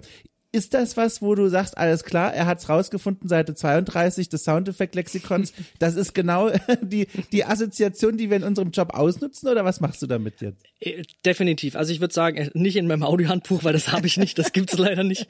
Also gerade am Anfang war das schwer, überhaupt was zu finden, aber genau das, ich denke auch genau, das war die Assoziation, ja. weil das hat's bei mir eben auch ausgelöst und ich glaube, dass das auch unterbewusst, wenn man diesen, ich sag mal, diesen Sound von Elektrizität gut trifft, dann äh, jeder hat schon mindest irgendwo schon mal gemerkt, wenn irgendwie die Lampe ausgegangen ist, wenn eine Sicherung mhm. geflogen ist, dieses Gefühl, man, man spürt ja auch richtig, dass da Power ist, dass da irgendwo Kraft ist, die, wenn man anfasst, dass das richtig wehtut. Und ich glaube, das ist immer wieder beim Thema Psychoakustik, wenn man diese Frequenzen richtig trifft und wenn man das richtig so mischt, dass es vielleicht fast schon zu hoch ist, fast schon wehtut im Ohr, dass das dann automatisch so ein bisschen die Haare aufstellen lässt und man sich denkt so, hu, okay, ich ja. sollte lieber ausweichen und das bisschen genau das verursacht. Und ähm, ja, also würde ich sagen, äh, super getroffen. Wäre auch meine, wäre auch meine Interpretation. Spannend. Dann ist mir noch ein Malheur passiert, da wollte ich auch noch mal kurz dich drauf ansprechen. Und zwar, ich hatte ursprünglich, als wir uns auf diesen, auf diese Szene und auf dieses Geräusch geeinigt hatten, habe ich eine falsche Szene dir geschickt. Und jetzt fragen die Leute, wie kann das sein? Er mhm. sieht doch, was da passiert. Und dann kann ich euch da draußen sagen, ja, ich sah das Richtige, nämlich so ein Kampf, ne, Kratos Tor, aber äh, die Soundeffekte, die in diesem Video, in diesem Kampf zu hören waren, die sah, waren, und ich benutze jetzt einfach mal das Wort, weil ich kein besseres dafür kenne, remastered im Grunde. Von jemandem, der sich das angeguckt hat, angehört hat und gesagt hat, so, und die mache ich jetzt mal ein bisschen anders. Und tatsächlich im direkten Vergleich klangen die ein wenig anders. Jetzt wollte ich dich mal fragen, ist das eine gängige Praxis, also so quasi Remasterings zu machen und eigene Interpretation abzugeben? Absolut. Also das ist gerade für Leute, die frisch aus dem Studium kommen, die Sounddesigner werden wollen, ähm, ist es der Weg im Endeffekt, der, der sehr häufig genutzt wird, um sich seine, sein Portfolio zu bauen auf der Webseite. Da macht man mhm. dann eben, ja, meistens solche Szenen, die richtig gut berühmt sind, ähm, versucht die so gut wie möglich nachzumachen und kann dann zeigen, schau mal, ähm, was ich kann. Also das habe ich gemacht von aus dem Nichts. Ähm, manche machen es auch einfach nur für sich als Test oder beziehungsweise meistens ist es beides. Man, man nimmt es sich als Challenge vor und dann, wenn es gut geworden ist und man dran gefeilt hat, dann stellt man es auf die Website und sagt, ähm, guck, das sind, das sind meine Sachen. Das ist, im Endeffekt ist das der Lebenslauf von dem, von dem Sounddesigner. Du wirst sehr wenig eigentlich eingestellt, weil du irgendwo einen, ja, einen Lebenslauf hinschickst und sagst, guck, was ich alles gemacht habe. Vielleicht schon, wenn du jetzt an vielen AAA-Titeln gearbeitet hast. Aber eigentlich wollen die Entscheider ja hören, was kannst du tun? Wie klingt es? Kannst du gut abmischen? Ist das alles, ähm, ja, klingt das alles kohärent und sowas? Und deswegen wird das sehr, sehr häufig genutzt und man findet auch sehr, sehr häufig, wenn man irgendwie nach so Spielszenen sucht, kurze Szenen und wenn man dann eine Beschreibung schaut, sieht man, ah, das ist von einem, ja, von einem Sounddesigner Studenten gemacht oder so. Ja. Aber es ist manchmal nicht einfach, ja. Ich würde vorschlagen, wir gehen von hier mal zum nächsten. Außer du möchtest noch zu Torshammer was loswerden. Nee, gerne, gerne zum Sehr nächsten. Gut. Wir können, stundenlang können wir über Ragnarok sprechen. Dann rutschen wir doch einmal mal ins Jahr 1999 und zwar zu Age of Empires 2, einem der Geräusche, was glaube ich vielen Menschen da draußen, ob im Multiplayer oder Einzelspieler, den Schauer über den Rücken gejagt hat, weil das was sehr ärgerliches ist, wenn es einem selbst passiert und was glorreich ist, wenn man selbst hinbekommt und zwar die ich nenne es einfach mal so Mönchsbekehrung. Also es gibt in dem Spiel eine Einheit, den Mönch, äh, und der kann, wenn er genug Zeit bekommt, eine beliebige gegnerische Einheit bekehren, sodass sie dann zur eigenen Spielfigur wird. Und das hat natürlich einen Soundeffekt und ich würde sagen, den hören wir uns jetzt zuallererst erstmal an.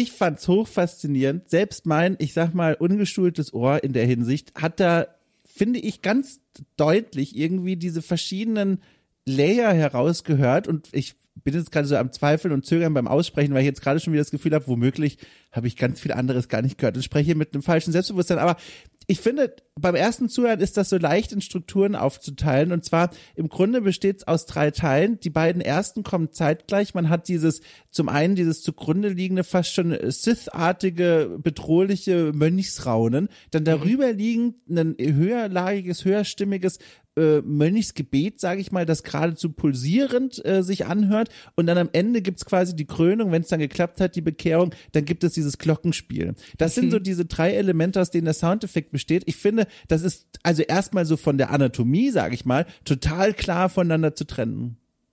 Absolut, ja. Also äh, genauso hätte ich das auch gesehen. Ähm, ist sehr vermutlich mit mit so äh, gerade damals zu Age of Empires 2 Zeiten noch ähm, war ja auch die die der Platz, sag ich mal, begrenzt. Da wurde halt ja. genommen, was ging. Aber da ging zumindest schon ein bisschen was ähm, was Sprache angeht.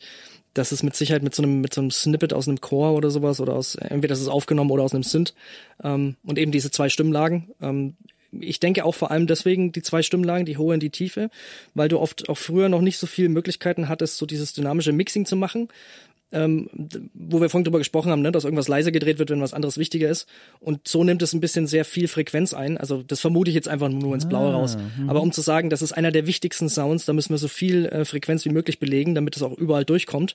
Weil, äh, wie du schon sagst, das musst du hören, äh, wenn der Gegner das tut. Ähm, das ist wichtig, dass du das hörst, um vielleicht rechtzeitig reagieren zu können. Ja, genau. Und dann natürlich das, das wunderbare Glockenspiel, wenn du es geschafft hast, oder in dem Fall in der Attacke, äh, eine äh, Einheit verloren hast, ja. Zum Glockenspiel können wir gleich nochmal extra kommen. Äh, vorher nochmal zu diesem, zu diesen beiden Gebetstonteppichen, äh, sage ich mal. Dieses mhm. darunterliegende, dieses düstere und dann darüber dieses rhythmische. Ich habe daraus Folgendes gemacht. Was da in dem Ton versucht wird zu sagen, ist, dass dieses darunterliegende, dieses, also dieses, ich nenne es immer wieder Sith, oh Gott, Sith-Raunen, ne, bösen mhm. Jedi, äh, dass das klar machen soll, wenn man das hört, alles klar. Dieser Prozess, der hier stattfindet, ist schon eine Art von Bedrohung, selbst wenn man mhm. es selber ausübt. Also das ist keine Heilung, die passiert, sondern schon irgendwas, was man kategorisieren würde als eine Attacke. Und das stimmt ja auch. Und darüber mhm. liegende, und das fand ich ganz interessant, weil mir das so bewusst vorher nie aufgefallen ist, trotz hunderter Stunden in diesem Spiel, dieses Pulsieren. Ich habe mich dann gefragt, wie wäre der Sound, wenn das nicht pulsieren würde, sondern wenn auch die höher liegende Stimme einfach durchlaufen würde. Und was das Pulsieren macht, das suggeriert, was hier gerade passiert, ist ein Prozess, der verschiedene, an, also der eine bestimmte Anzahl an Wiederholungen benötigt, bis er durchgeführt ist. Und das finde ich stellt einem so wunderbar vor Augen, zum einen, dass das eine Attacke ist, die auch abgebrochen werden kann, beziehungsweise die eine Weile aufrechterhalten werden muss und dieses Pulsieren, das an, die Anzahl der Pulse sozusagen, die gibt einem einen Hinweis darauf, wie weit der Bekehrungsprozess schon vorangeschritten war. Ich habe nämlich nochmal nachgeschaut, visuell gibt's kein Feedback in dem Spiel, kein Balken, der irgendwie voll wird oder so, sondern man hat nur die Soundkulisse, die, die sagt, hier gibt's gerade diesen Bekehrungsprozess. Und ich glaube, Spieler, Spielerinnen, die erfahrener sind, können dann, je nach Einheit dauert es ja auch unterschiedlich lange, aber können anhand der Anzahl dieser Pulse abschätzen, unterbewusst innerhalb von Sekunden, wie weit dieser Konvertierungsprozess schon vorangeschritten ist. Also das ist ein Sound, der auch Informationen über das Game Design transportiert. Das ist so das, was ich da rausgelesen habe. Ja, wunderbar, perfekt, ja. Also das ist auch wirklich genau der Punkt. Also gerade bei bei RTS Games, bei Realtime Strategy ist ähm, wie du schon sagst, genau solche Sachen, dass man irgendwann lernt, dieses Pattern von Sounds zu hören. In dem Fall, ja. wie du schon sagst, das Posieren, das ist sehr gut, äh, sehr, sehr guter Punkt.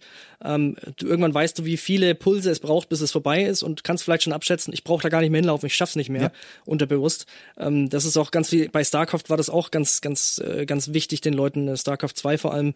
Da gab es, glaube ich, einen großen Aufschrei beim Remaster, weil da viele Sachen geändert worden sind, weil man sich das eben antrainiert hat über Jahre ja. und dieses Ohr dafür hat und weiß, welche Sounds wann was tun und man überhaupt teilweise gar nicht mehr nachschauen muss. Also das ist ja, das ist sehr, sehr gut, würde ich sagen.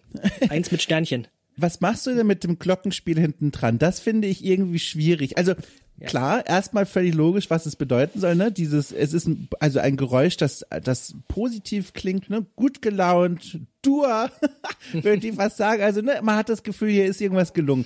Aber diese der Rhythmus des Glockenspiels klingt, als würde die Glocke über was stolpern, aber nach oben stolpern. Also als würde die Glocke eine Treppe hochgehen und dabei stolpern und eine Stufe über, übersehen. Das ist meine bildliche Assoziation mit diesem Geräusch. Und da wollte ich dich mal fragen, kannst du dir vorstellen, warum die Glocke so klingt, wie sie klingt? Ich habe keine Erklärung dafür. Man könnte ja auch einfach nur, weißt du, ein Glockenspiel machen und wie Ministranten in der Kirche einmal so dum dum oder dum dum, weißt du, das wird ja. ja schon reichen, aber es ist dieses also eine relativ komplexe Abfolge. Warum? Da muss ich auch sagen, habe ich keine Ahnung. Also ich muss auch sagen, ja. mir taugt das nicht ganz so und ich finde es irgendwie ein bisschen, es passt nicht ganz zu dem vorhergegangenen, also da wäre was anderes vielleicht schöner gewesen. Ähm, ich stelle jetzt mal eine ganz harsche Vermutung in den Raum. Was manchmal passiert, ist, dass äh, Sounds reingezogen werden als temporäre Sounds und dann ist irgendwann keine Zeit mehr, die zu wechseln und dann bleiben diese Sounds einfach drin oder man findet nichts Besseres oder man hat Zeitdruck. Ähm, kann ich mir gut vorstellen, dass es da vielleicht der Fall war. Oder es war wirklich auch wieder so ein Ding, äh, ja, das war äh, das Sample, das er hatten, ähm, das dafür am besten geeignet war, um, um irgendwie durchzukommen oder so. Ähm, ich kann es dir nicht sagen, aber ich muss auch sagen, mir, mir gefällt dieses, ja, dieser, dieser Jingle am Ende nicht so wirklich. Ähm, klingt auch fast schon so ein bisschen kratzig, aber gut, ist auch an dem, an dem an der alten Engine und an dem alten Spiel gelegen. Aber ja, ja es ist, ja, wie du sagst, nach oben stolpern ist eine gute Interpretation. Es ist ein bisschen ein, ja, wer weiß, wer weiß, woher das kommt. Also ich, ich habe keinerlei, ich muss sagen, ich habe keinerlei Ahnung, warum das, wenn das bewusst so gewählt ist und das wirklich der Sound war, den sie wollten, kann ich dir nicht sagen, warum.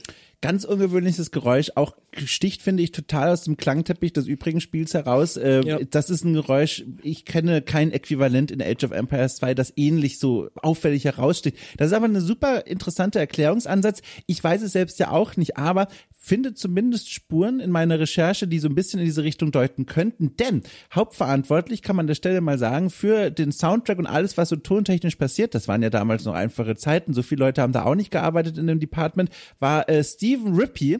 Und Stephen Rippey, ähm, wie ich nachlesen konnte, hatte schon einen Teil des Soundtracks, also jetzt der Musik tatsächlich, für Age of Empires 2 schon komponiert, als dann das Entwicklerteam sagte, du, wir haben hier übrigens in unserem Spiel auch äh, Kulturen aus dem asiatischen Großraum und den mhm. Soundtrack, den du gemacht hast, der Rippy, der klingt sehr nach Renaissance. Und dann äh, hat Rippy dann das eingesehen und nochmal große Teile des Soundtracks komplett umkomponiert und neue Instrumente eingesetzt. Und das könnte gar nichts damit zu tun haben, aber wenn man wollte, könnte man auch darin lesen, okay, es scheint jetzt auch keine entspannter Zeithorizont gewesen zu sein, wenn man im Laufe von so einer Entwicklungsarbeit einfach mal einen Soundtrack teilweise umkomponieren muss, dass ich mir fast schon vorstellen kann, dass Rippy eines Freitagnachmittags dann in dieses Glockenspiel reinschaut und sagt so, ach komm, lassen wir es doch einfach drin, ey.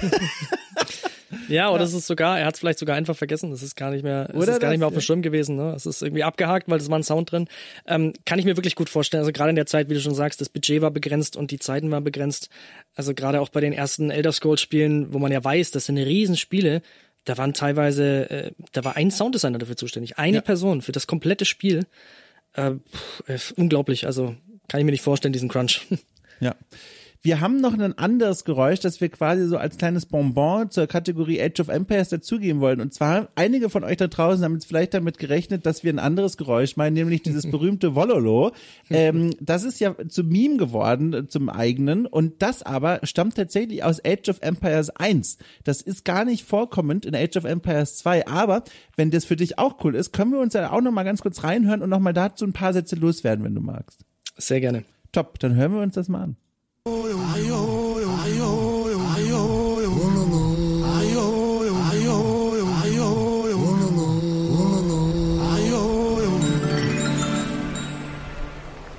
Also, mein erster Gedanke, den ich jetzt aber auch erst fassen konnte, weil wir vorher nochmal so darüber gesprochen haben, wir finden hier den Vorgänger des Glockenspiels.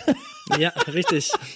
aber das er, erklärt immer noch nicht, warum das Glockenspiel äh, ne, auf diese Weise so klingt, wie es klingt in Teil 2. Aber immerhin, das Glockenspiel hier im Teil 1 hat auch diese also stolpernde, ne, stolpernde Struktur, ja. die dann offenbar einfach evolutionär weitergeführt wurde im zweiten Teil.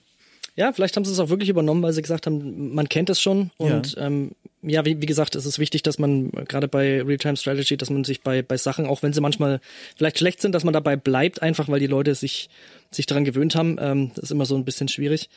Aber ja, also bei, bei Age of Empires 1 kann ich mir definitiv vorstellen, dass es aus, aus Zeitgründen war, weil das war ja wirklich noch irgendwie ein ganz, ganz kleines Team und das war sogar deren erstes Spiel.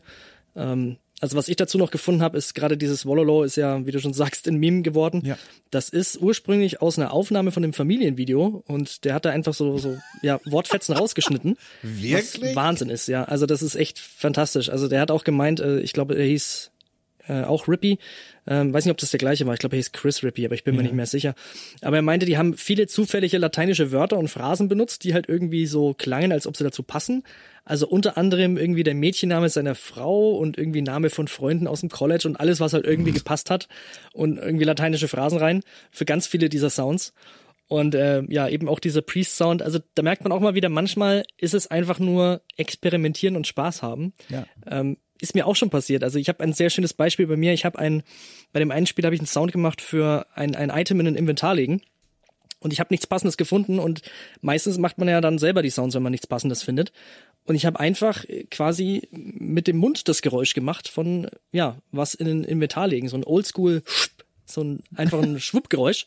Und das ist bis heute drin und das kennt keiner. Ähm, und es passt einfach. Es hat sich eingefügt und ja, aber immer wenn ich's höre, weiß ich genau, das ist meine Stimme und es ist ein bisschen komisch. Aber die Leute merken es im Normalfall nicht. Und es ist äh, ja manchmal Happy Accidents, sage ich da nur. Ich find's auch interessant. Äh, ich habe mich nämlich auch gefragt, ähm, warum, also zum einen, wie es entsteht, okay, das ist echt interessant zu hören, wie dieses Geräusch überhaupt ins Spiel gekommen ist, aber was ja auch interessant ist, ist zu fragen, warum ist es dann dort geblieben? Also was war der psychologische Effekt oder der Gedanke des Entwicklerteams, dass sie das gehört haben und wussten, so wird unser Priester im Spiel klingen und dann gesagt haben, alles klar, perfekt, nehmen wir. Und das ist eine Frage, auf die kenne ich auch nicht die ultimative Antwort. Ich habe aber eine Vermutung und zwar, ich habe extra nochmal nachgesehen, dass ich jetzt keinen Blödsinn erzähle, weil Age of Empires 1 habe ich kaum gespielt, Age of Empires 2 dafür halt gnadenlos viel. Hm. In AOE 1 äh, bewegen wir uns ja durch vier Zeitalter im Spiel. Das sind aber andere als im zweiten Teil. Und zwar sind es im ersten Teil, woher auch dieses Vololo kommt, die Altsteinzeit, die Jungsteinzeit, die Bronze und die Eisenzeit. Mhm. Und gerade Altsteinzeit und Jungsteinzeit sind ja zwei, ich sag mal, auch durchaus ungewöhnliche Zeitabschnitte für so ein Spiel, ähm, die auch im Spiel visuell dargestellt so ein bisschen mit diesem schwierigen Wort des Primitiven verbunden wird. Also, ne, das sind so, auch das wieder ein umstrittener Begriff, aber das sind so Naturvölker, ne, und diese weit vor der eigentlichen Zivilisation, ne, das dauert noch ein bisschen, bis das mal Römer und Griechen werden. Am Anfang ist alles noch so ein bisschen steinzeitlich. Und ich kann mir vorstellen, als man dann diese Geräusche gehört hat und diese Steinzeitkreaturen da vor sich sah, dass man gedacht hat, ja, das passt ja perfekt, weil dieses, dieses ja. Hohle, dieses Wololo, es klingt auch so ein bisschen tump. Es klingt so ein bisschen tump und so ein bisschen einfach. Das ist zumindest meine Assoziation. Und auf diese Weise kann ich mir vorstellen, dass man gesagt hat, Mensch, das passt doch super zur Steinzeitkultur, ne? Alles noch so ein bisschen einfacher, ne? Alles so ein bisschen Anführungszeichen primitiver. Das nehmen wir der Figur ab, dass sie genauso klingt. Das ist meine Interpretation dafür. Ja, das, das finde ich auch. Also es äh, passt wirklich auch zu dieser, zu dieser Zeit, ja, das sehe ich genauso. Ja. Ähm, wahrscheinlich war es wirklich genauso, wie du es gesagt hast. Das würde für mich vollkommen Sinn machen. Ähm, und ich kann mir auch vorstellen, dass die einfach, gerade wenn sie ihr erstes Projekt haben, dass sie einfach jede Menge Spaß hatten und wenn irgendwas war, wo jeder gesagt hat, irgendwie, das klingt ja, das klingt ja Hammer. Also richtig albern oder lustig oder es irgendwie jeder, jeder war irgendwie belustigt über diesen Sound, dann haben sie den einfach drin gelassen, weil sie hatten ja nicht irgendwie den, ich sag mal, den Druck irgendwie von einem Fertigstellungszeitraum, von einem Publisher. Irgendwann dann mit Sicherheit schon, aber gerade am Anfang ist so diese, das merkt man bei ganz vielen Erstlingsprojekten von Indie-Games, dass die sich auch mal richtig was trauen ähm, und experimentieren und in Richtungen gehen, weil da halt, ja, weil das vielleicht ein Entwickler ist, der macht das nebenher, neben seinem normalen Job. Ja. Und dadurch findet man dann erst so, so ganz interessante Konzepte und ja. Ja. Cool. Ich würde sagen, apropos interessantes Konzept, das ist eine schöne Brücke, über die wir laufen können, in Richtung eines tatsächlich ja auch Indie-Spiels, das da einiges Neues ausprobiert hat. Und zwar sprechen wir von Inside, äh, der, der quasi ich sag mal, geistige Nachfolger von Limbo, äh, erschien im Jahr 2016, entwickelt von Playdead. Wir erinnern uns da vielleicht wahrscheinlich dran, also ich sehr gut, aber ich weiß nicht, wie die Leute da draußen das präsent haben. Das Spiel, in dem man äh, eigentlich, ich glaube, kein Wort wirklich spricht, sondern vor allem wie bei so einem Sidescroller im Grunde ganz oft von links nach rechts einfach nur geht, über verschiedene Bildschirme hindurch, aber natürlich auf diesem Bildschirm extrem viel erzählt wird. Es ist eine dramatische Geschichte, ich will gar nicht zu viel verraten, aber eine Geschichte, die sich sehr viel erzählt, zum einen über die Bilder, die es zeigt, aber eben auch über die Geräusche, die es macht. Und da gibt es in diesem Spiel eine ganz besondere Passage, nennen sie einfach mal die Schockwellenpassage. Da muss man äh, an ein, eine, eine weite, große Brücke überqueren und äh, sich immer nur dann ins Freie aus der Deckung sozusagen hinauswagen und Meter gut machen, wenn äh, es gerade keine gefährliche Schockwelle gibt, die durch den Raum hindurchjagt. Und diese Schockwelle, das ist ein sehr großer Raum, eine gigantische Halle, die wird angekündigt durch einen Soundeffekt. Und diesen Soundeffekt und diese Passage, die können wir uns jetzt äh, im Folgenden mal anhören.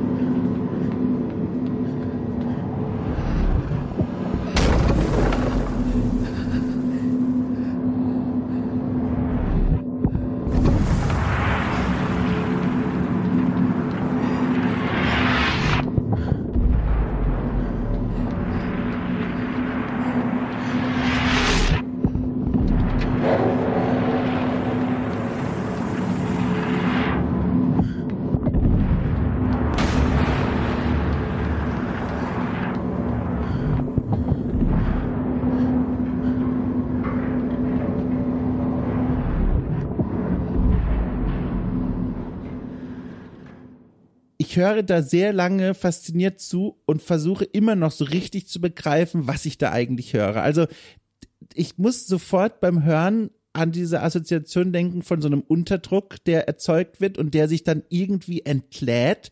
Aber mir fällt es ganz schwer, auch wenn ich sogar die Bilder dazu sehe, irgendwie das zu greifen zu kriegen. Kriegst du das besser hin? Ich hoffe es, aber ähm, genau das ist auch die Assoziation, die ich habe und da, da sind wir wieder bei dem Punkt, ich sage mal Psychoakustik, den ich vorhin erwähnt habe. Du hast diesen Moment vor der Explosion, wo, wo du dieses Geräusch hast, gerade fast wie Luft, die eingesogen wird. Dieses, ähm, ja, wie man es auch immer macht. Mhm, mhm, ähm, und einen ganz kurzen, kurzen Moment von wirklicher kompletter Stille, ähm, das genau danach passiert. Man sieht dann im Hintergrund diese Explosion und hört die auch die ganz weit weg ist und weiß, die kommt jetzt auf einen zu, die Schockwelle. Also spätestens beim zweiten Mal weiß man, es gibt diese Verzögerung. Da haben sie ja auch ganz, ganz erfolgreich mit ähm, jetzt in dem im Film Oppenheimer damit, damit gespielt, ja, mit dieser Verzögerung ja. zwischen Explosion und dem Ankommen der Druckwelle.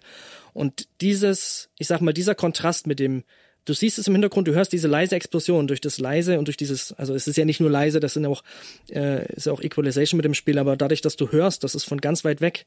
Ähm, und dann trifft dich diese Druckwelle. Ähm, das, ja, also ich, zumindest bei mir, vielleicht weil ich eben diese Physik der Sounds dahinter kenne, weiß ich einfach auch dadurch, das ist eine massive Kraft, die da auf mich zukommt. Mhm. Wenn ich die so von weitem höre und die Explosion so klein ist und ich krieg hier noch eine Druckwelle ab, dann ist das richtig viel Kraft und äh, auch der ganze, was ja auch ganz wichtig ist, ist der ganze, die ganze Soundkulisse außenrum. Es ist relativ fast schon luftleer und still in diesem Raum und fast schon unangenehm. Also den Sound, den die da kreiert haben, ist absolute Meisterklasse du fühlst dich während des ganzen Levels, also selbst wenn es nicht diese, diese kurzen Momente, diese Explosion und Druckwelle sind, auch dazwischen ist es so, fühlt sich fast unangenehm an, fast als hättest du einen Unterdruck auf den Ohren oder sowas. Als ist dieser ganze Raum einfach nicht eine normale Halle, sondern da ist irgendwas, was die ganze Zeit alles einsaugt und was diese Kraft eben bündelt, um sie dir dann entgegenzuschleudern. Und das ist ja einfach unglaublich. Also Eins meiner absoluten Favoriten. Also absolut. Ich finde, also auch um das nochmal meine Schwierigkeit zu greifen zu kriegen, äh, nochmal zu beschreiben, ähm, was mich so irritiert an diesem Geräusch, aber das macht es nur faszinierender. Das ist auch genau dieser psychologische Effekt, den du beschrieben hast. Man guckt oder ich gucke dadurch automatisch nochmal genauer auf diese Szene und bin dann auch irgendwie eingenommener davon. Ist die Tatsache, dass dieses Pulsieren auf so eine Weise endet, die mir irgendwie eigentlich sagt, das ist unlogisch. Also es gibt hm. dieses, diesen Unterdruck, dann verstummt es ganz kurz, dann dieses Geräusch von der Druck wird frei, eine Schallwelle kommt auf mich zu mit diesem, mit diesem, also dieses, ne, dieses, hm. als, als würde mich die Luft jetzt erreichen, die vorher gefangen war. Und dann kommt das, was ich logisch irgendwie nicht einordnen kann. Und zwar, ähm, dass dieses, dieses Geräusch nicht veräppt, sondern sich aufbaut, lauter wird und dann verstummt und in dieses neue Pulsieren übergeht. Also es ist dieses ja. Und dann wieder und das hat was künstliches, weißt du, was ich meine? Mhm. Wie eine Pumpe. Ja. Und und normalerweise sollte man ja, also ich war jetzt noch nie in so einer Situation wie in Inside, aber wenn ich mich hineinversetze, sagt mir mein Instinkt, dieses Geräusch, dieses, diese Schallwellen, die da weggestoßen werden mit aller Gewalt, die verebben und die sind, werden leiser und dann ist es vorbei. Aber sie schwillen an und plötzlich brechen sie abrupt ab und dann beginnt das von vorne. Und das ist eine Abfolge, die mir unlogisch erscheint und dadurch das Ganze gruselig und auch künstlich macht, aber im Sinne des Werks, also ich sitze nicht davor und denke mir, oh, ist aber schlechtes Sounddesign, sondern ja. es gibt mir den Hinweis darauf, hier ist mehr los als einfach nur, keine Ahnung, Wind, der durch eine Schlucht hindurch pustet und deswegen halt einfach so klingt, sondern das ist was Künstliches. Ja, auf jeden Fall. Also das hat ja auch was, fast schon was Organisches von diesem ja, Ein- und Ausatmen, ja, fast genau. als wäre so eine Riesenmaschine gefangen. Also für mich muss ich sagen, hat dieses, ähm, dass sich das dann aufbaut und dann wieder komplett weg ist, irgendwie fühlt sich das für mich wie an, wenn die Schockwelle also selbst wenn die Schockwelle vorbei ist, wenn du in so einem großen Raum bist, das halt von allen Ecken und Enden. Also du hast ja einen langen Hall. Normalerweise hättest du nach so einem Knall einen ganz langen Nachhall in so einer riesigen Halle. Aber ja. der nächste der nächste Schlag wird schon vorbereitet und der saugt quasi den ganzen Schall schon wieder ein, um das nächste zu machen. Und für mich ah. hat das irgendwie so diese, diese Mischung aus, normalerweise würde diese Explosion lange nachgrollen, aber bevor die überhaupt zu Ende sein kann, saugt dieses, was auch immer das da im Hintergrund ist, schon wieder alles in sich ein, um den nächsten Schlag vorzubereiten. Und ähm, ja, aber wie du schon sagst, sehr, sehr unnatürlich und, und künstlich und bedrohlich wirkend einfach. Und ja, die ganze Soundkulisse einfach macht, macht einen unglaublich, ja, on edge, weil diese ganze Sequenz ist auch gar nicht so schwer an sich, aber es macht einen so Panik. Also ich weiß nur, als ich das damals gespielt habe, das war wirklich ja. schwitzende Finger und man möchte nicht davon getroffen werden. Ja. Also Spielempfehlung Wahnsinn. am Rande übrigens, ne? Inside, ja. also wer es nicht kennt, ruhig mal, ich weiß gar nicht, es dauert auch gar nicht so lange, glaube ich, zwei, drei Stunden, also vier Stunden kann Ist man gar nicht lange, ja. ja. genau. Also ganz intensives Ding. Übrigens, apropos intensiv, da bin ich auch fast vom Stuhl gefallen, als ich das gelesen habe. Ich habe natürlich auch da mal geguckt, was findet man online so für Ressourcen, für, für Interviewschnipselchen und so weiter und so fort. Und da bin ich auf was gestoßen, und zwar Anderson oder Anderson, der äh, den Sound äh, hier gemacht hat und übrigens auch schon für Limbo, für das Vorgängerspiel. Der ist bei mhm. Limbo mhm. äh, während des laufenden Projekts reingekommen als Sounddesigner, weil der Vorgänger das Projekt verlassen hat, hat dann Inside von Anfang an begleitet. Und da haben wir einen Punkt, den wir vorhin mal angesprochen hatten äh, als was sehr Gutes. Und zwar, er war auch tatsächlich aktiv im, äh, im Entwicklerteam unterwegs und mit denen im Austausch. Das bedeutet, mhm. der saß offenbar, so wie ich es gelesen habe, bei den Meetings und bei den wichtigen Designentscheidungen beim Entwicklerteam im selben Raum. Und dann fanden Abstimmungen statt, ähm, wie das Leveldesign auch einfach mal den Sound unterstützen kann und nicht andersherum. Und offenbar gab es dann auch Szenen im Spiel und Stellen, die dann verändert wurden, weil er als Sounddesigner gesagt hat, ey, wenn ihr das so und so macht, können wir mit dem Sound nochmal eine ganz eigene Geschichte erstellen. Und mhm. apropos Geschichte und Sound, ich habe auch gelesen und das fand ich abgefahren. Er benutzte für den Soundtrack tatsächlich, ich weiß nicht, ob auch für die Soundeffekte, aber für den Soundtrack zumindest, der ja auch sehr zurückhaltend ist und keine allzu große Hauptrolle spielt, sondern eher begleitet, ähm, hat er einen menschlichen Totenschädel als Tonleiter benutzt. Also der hat quasi die Soundfrequenzen durch den, durch den Human Skull, wie es da heißt, ähm, hindurchgeführt, um einen, und ich zitiere mal, Bone Conducting Sound herzustellen, also einen, einen Ton zu erzeugen, der so klingt wirklich, als würde er durch einen Knochen durchgeleitet werden. Und also, ist das normal? also, ich würde sagen, es ist normal äh, im Sinne von bei den richtig also bei den richtig guten Leuten, das ist auch, also Martin Stick Anderson ist auch einer, sag ich mal, den ich sehr, sehr verehre für seine Kunst. Ja. Ähm, ich habe ihn vor allem dadurch kennengelernt, er hat auch den Sound für Control gemacht, beziehungsweise er war der Composer, hat die uh. Musik und diese Ambience gemacht, ähm, zusammen mit, mit Kate Amsler, die ähm, selber Instrumente baut aus irgendwie Metall und Sachen. Ähm, und äh, diese Art der Kreativität und dieses einfach, ja, dieses einfach probieren und was finden, was dann einfach ganz neu klingt oder was so klingt, wie, wie man es vorher selber noch nicht gemacht hat, ist einfach was, was ich immer wieder, was ich immer wieder super finde. Und ich meine, gerade da, ich meine, man könnte sagen, ein bisschen Bad Taste oder man könnte sagen, hm, passt zum Spiel eigentlich. Ähm, ja, also ich würde sagen, es ist nicht normal, aber es ist normal für Leute, die außergewöhnlich äh, kreativ sind. Wirklich hochspannend. Also ganz tolles Ding, direkt wieder Lust bekommen, in Inside reinzuschauen. Schönes Ebenso. Ding, also ne, wirklich. Und ich muss auch sagen, das vielleicht noch abschließend, vielleicht bilde ich es mir aber auch ein, aber Andersen, dieses, also ich kann es nicht richtig fundamental beschreiben. Deswegen verbleibt das jetzt eigentlich nur so ein Gedanke im luftleeren Raum, aber irgendwie hört man dem Spiel an, dass da so ein Typ dran ist, der so aus dem skandinavischen Raum kommt. Weißt du, was ich meine? Hm. Ich, vielleicht bilde ich mir das auch einfach nur ein, aber ich irgendwie, ich bin auch hier umgeben mittlerweile von so einem Kram. Das, also jetzt kommen wir ganz weit vom Thema, aber jetzt muss ich den Gedanken auch einfach loswerden. Wir haben hier eBay Kleinanzeigen viel benutzt in Hamburg momentan, meine Freundin und ich, und haben uns jetzt innerhalb von wenigen Tagen jeweils zwei so Holzstühle, die von irgendwelchen dänischen Designern mal gemacht wurden, gekauft. Und die sind eigentlich arschteuer, aber ne, Kleinanzeigen für 20 Euro kriegt man die dann plötzlich. Und ich glaube, vielleicht bin ich deswegen jetzt so sensibilisiert dafür, keine Ahnung, und ich sehe überall Dänen und Norweger und Schweden, aber ich bilde mir ein, und du merkst, es führt eigentlich nirgendwo hin, aber ich bilde mir ein, dass irgendwie diese skandinavische Sounddesign, wie auch bei den Stühlen, irgendwie so einen Ton hinterlässt, wortwörtlich, an dem man sie erkennt. Weißt du, was ich meine? Das ist ganz komisch. Also kann ich glaube ich, vielleicht sogar nachvollziehen. Also wenn ich jetzt so gerade drüber nachdenke, ich ähm, im Moment freue ich mich so extrem auf Alan Wake 2 und das ist ja auch so aus dem Raum. Ja. Ähm, wie gesagt, Control auch, die haben alle so ein bisschen zumindest Texturen oder sowas, die ich wiedererkenne, auch in, ich sag mal, nordischen Bands oder auch in den, in der Richtungen ich, ich würde es jetzt nicht hundertprozentig sagen, aber ich würde jetzt auch nicht sagen, dass du völlig off bist. Also ja. kann, kann gut möglich sein. Muss ich mal weiter erforschen, glaube ich. Ja, also das nur so am Rande. Aber genau, äh, weiter erforschen können wir äh, einen Soundeffekt aus einem Spiel, das ich ja also zu lieben und zu hassen und dann wieder zu lieben gelernt habe. und zwar Bloodborne aus dem Jahr 2015. Ich glaube, weitere einführende Worte brauchen wir dazu nicht. Kurz am Rande, bevor wir uns den einen Soundeffekt anhören, den ich mir rausgesucht habe und vorgeschlagen habe. Hast du Bloodborne gespielt?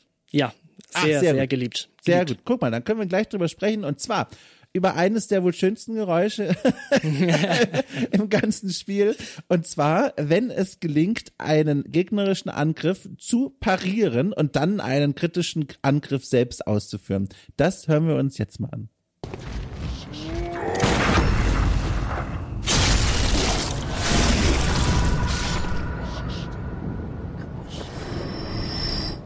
Es ist ein schönes Geräusch, ne? Es ja. ist wirklich ein schönes Geräusch und gleichzeitig, ich muss es dir direkt sagen, ich höre es gerade noch mal, während ich jetzt gerade diese Worte sage, noch mal ganz leise im Hintergrund an. Ich muss es direkt mal an dich abgeben und dich fragen, was hören wir hier eigentlich? Also vor allem dieses erste Geräusch, das klingt für mich mhm. Ich kann jetzt nur in Bildern sprechen, ein Schmiedehammer, der auf einen Amboss schlägt in einer sehr großen Halle. Das ist das Geräusch, das ich damit assoziiere, aber ich tue mich wahnsinnig schwer, das irgendwie einzuordnen. Das klingt richtig gut. Also ähm, meine Assoziationen wären gewesen, also irgendeine Art Streichinstrument, also auf jeden Fall mit ganz viel Echo, ne, mit ganz ja. viel Reverb ähm, und vielleicht sogar äh, ein Reißverschluss von einem von Klamotten, die aus Nylon oder so sind. Dieses ja. Aufziehen, dieses Zzzt. Ähm, was lustig ist an diesem Perry-Sound ist übrigens, dass der irgendwo ja, das ist irgendwo aus irgendeiner Library, mit Sicherheit, weil dieser Sound wird in ganz, ganz vielen ähm, Sachen benutzt. Also in ganz Quatsch, vielen Animes habe ich den schon gehört. Bei Bleach, glaube ich, bei Jojo's Bizarre Adventure. Das ist eigentlich, also man würde fast, man könnte fast schon sagen, fast schon ein Stock-Sound. Echt? Ähm, dieser Parry-Sound, ja. Ähm, ist einfach so ein cinematischer Sting, wie man so schön sagt. Ähm, also vielleicht irgendwie eine, eine Cinematic Drum oder sowas ist noch mit dabei. Aber es ist so ein typischer ja, so ein typischer Impact, äh, Cinematic Impact Sound oder wie auch immer man die nennen soll. Ja. Ähm, du hörst schon, ich kann es nur auf Englisch sagen, ich spreche den ja, ganzen ja. Tag Englisch, nee, das wäre ja. sowieso schwer. Aber das, äh, das ist so ein ganz ganz klassischer Sound, den ich auch schon öfter gehört habe, aber er ist halt einfach super passend. Also ich würde jetzt auch nicht sagen, ja, pfuh, die waren jetzt ganz schön faul, die haben was genommen, sondern er passt einfach super dazu. Aber ja, so ein Schmiedehammer, der irgendwo draufschlägt, das könnte es genauso sein. Ähm, Habe ich auch schon mal so gemacht, so Metall auf Metall schlagen und dann ein Echo dranlegen. Das, das hat auch so einen ähnlichen Effekt. Also ein Teil davon, aber es, du hörst schon, er ist, er ist recht voll. Also es sind, es sind, denke ich, bestimmt zwei, drei Layer an Sachen oder zumindest sehr, sehr viel ähm, damit gemacht mit dem Ursprungssound. Ja. Faszinierend. Es gibt eine Sache, ein Detail in diesem Sound, den ich sehr gelungen finde. Also ich mag den Sound ja sowieso, klingt sehr mhm. befriedigend, hat wahrscheinlich schon einen Grund, warum so viele Leute den zu benutzen scheinen. Aber ähm, eine Sache, und zwar, dass der, dass dieser Schmiedehammer, sage ich einfach mal, das Geräusch des Schmiedehammers, der verhallt langsam. Und das mhm. finde ich genial. Gerade jetzt, also ich kann es jetzt nur auf Bloodborne anwenden, weil hier habe ich es jetzt kennengelernt bewusst. Denn der Perry, der Erfolgreiche, der läutet ja ein Zeitfenster ein, in dem der Gegner gestaggert ist, also mhm. wehrlos vor dir rumsteht und das Geräusch unterstreicht das. Das ist jetzt ein Zeitfenster, das sich öffnet, in dem auch das Geräusch des kritischen Erfolgs nicht sofort weggeht, sondern eben uns noch kurz begleitet. Was finde ich wunderbar diese Assoziation auch weckt. Wir haben jetzt kurz Zeit, irgendwas zu machen und gleichzeitig, und das ist auch so toll daran, verhallt ja ganz langsam dieses Geräusch. Das bedeutet, es wird automatisch auch über den Sound angezeigt. Das Zeitfenster schließt sich wieder. Und genau ja. das ist ja, was im Spiel passiert. Das ist doch genial. Das ist doch ja, genial. Absolut. Absolut. Also vom, von der Implementation her, ähm, um, um das, wie du schon gerade gesagt hast, das mit dem mit der Mechanik zusammen zu machen, das gleiche hatten sie auch schon in Sekiro und in Dark Souls. Also wie du schon hörst, äh, großer From Software äh, Fan. Ähm, genau dieses, dieses funktionale Sounddesign, sage ich mal, oder diese Verbindung, ähm, absolut klasse. Also genial gemacht. Ähm, du hörst es und wie du schon sagst, du weißt irgendwann, dieses Fenster habe ich und wenn der Sound weg ist, ist vorbei. Ähm, richtig cool. Und er, er, er fügt sich auch schön wieder ein, indem, wenn du dann den, die, die Attacke machst, ja. dann geht dieser, ja, es, es geht quasi direkt über in diese sehr brutale, sehr gory ähm, Sound, ja. der da natürlich dich, dich äh, super glücklich macht, weil du es geschafft hast und dem Gegner richtig viel abgezogen hast. Ähm, es verbindet sich wunderbar damit. Also ja, super gut. Gleichzeitig, also jetzt, ich merke, man kann dann auch, wenn man, wenn man den Kopf dafür hat, auch sich da echt lange dann drüber philosophisch unterhalten. Wenn ich dann nochmal drüber nachdenke, dieser Schmiedehammer, dieses Geräusch, das klingt aber auch gleichzeitig wie nichts, was von sich aus Schaden anrichtet. Weißt du, was ich mhm, meine? Ja, Wahrscheinlich halt wie ein Block auch, oder wie ein Parry, ja. Ja, ja genau. Also es, es genau. klingt wirklich wie der Auftakt zu etwas, was es ja auch ja. wieder im Spiel ist. Aber da muss man, glaube ich, auch aufpassen bei dieser Interpretation, dass man nicht schon, weil man ja das Ergebnis kennt, wie das im mhm. Spiel verbaut ist, quasi unterbewusst Interpretationen sucht, die dann zu dem Ergebnis führen. Aber naja, ich finde, da steckt viel drin. Es ist faszinierend, da jetzt auch nochmal mit dir drüber äh, nachzudenken, weil in der Vorbereitung war das der Soundeffekt, wo ich mir am wenigsten aufgeschrieben habe, weil ich den wahnsinnig schwer fand zu greifen und jetzt sprudelt es einfach nur so. Ja. Schon faszinierend. Aber da muss ich sagen, also weil du sagst, ähm, man muss nicht aufpassen, dass man natürlich den Kontext nimmt, aber ich glaube, das ist auch gerade wichtig, weil ja. Sounds, die gleichen Sounds können in verschiedenen Kontexten komplett anders wirken. Also äh, der, der klassische Fall ist, ähm, beiß eine Paprika rein und du hast diesen schönen, diesen schönen crunchy Sound und das ist exakt der gleiche Sound, den du nimmst, wenn du irgendwie bei Mortal Kombat jemanden den Arm brichst. Ja. Ähm, wenn die Visuals anders das sind, kannst du den exakt gleichen Sound nehmen und der löst was ganz anderes aus. Und ich denke gerade hier, wie du schon sagst, das war schon die Intention, diesen Auftakt zu machen und entweder ist es dann unbefriedigend, weil du hast diesen Schlag und es kommt nichts, wenn du den Parry nicht, nicht ausführst, den Gegenschlag. Oder eben diesen schönen, sag ich mal, Zweiklang, ähm, um, um, das, um das abzurunden. Ja. Das wird auch oft gemacht bei Spielen mit, mit so musikalischen Themen, wo da so ein Thema angefangen ist und wenn du die letzte Note, wenn du irgendwas nicht triffst, wird die letzte Note nicht gemacht. Also gutes Beispiel ist Guitar Hero, ne? Wenn du die Note nicht triffst, hast du plötzlich eine schräge Note drin und, und versaust ja. dir die Musik damit. Ähm, da ist ganz viel im Kontext. Also das ist schon, ist schon richtig so, ja. Ja. Dann würde ich sagen, gehen wir von einem wirklich klasse Spiel zu einem in meinen Augen also leider nur mittelklassigen Spiel. Dafür aber mit der fantastischen Lizenz und einem der besten Waffen der Spielewelt und überhaupt der gesamten Welt. Und zwar Lichtschwertergeräusche in Jedi Survivor aus dem Jahr 2023.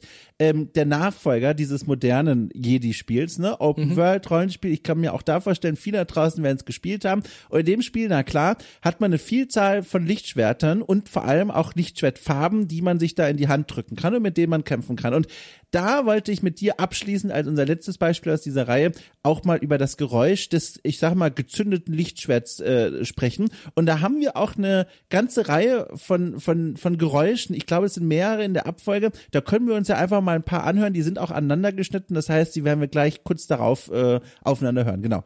Äh, lauschen wir mal rein.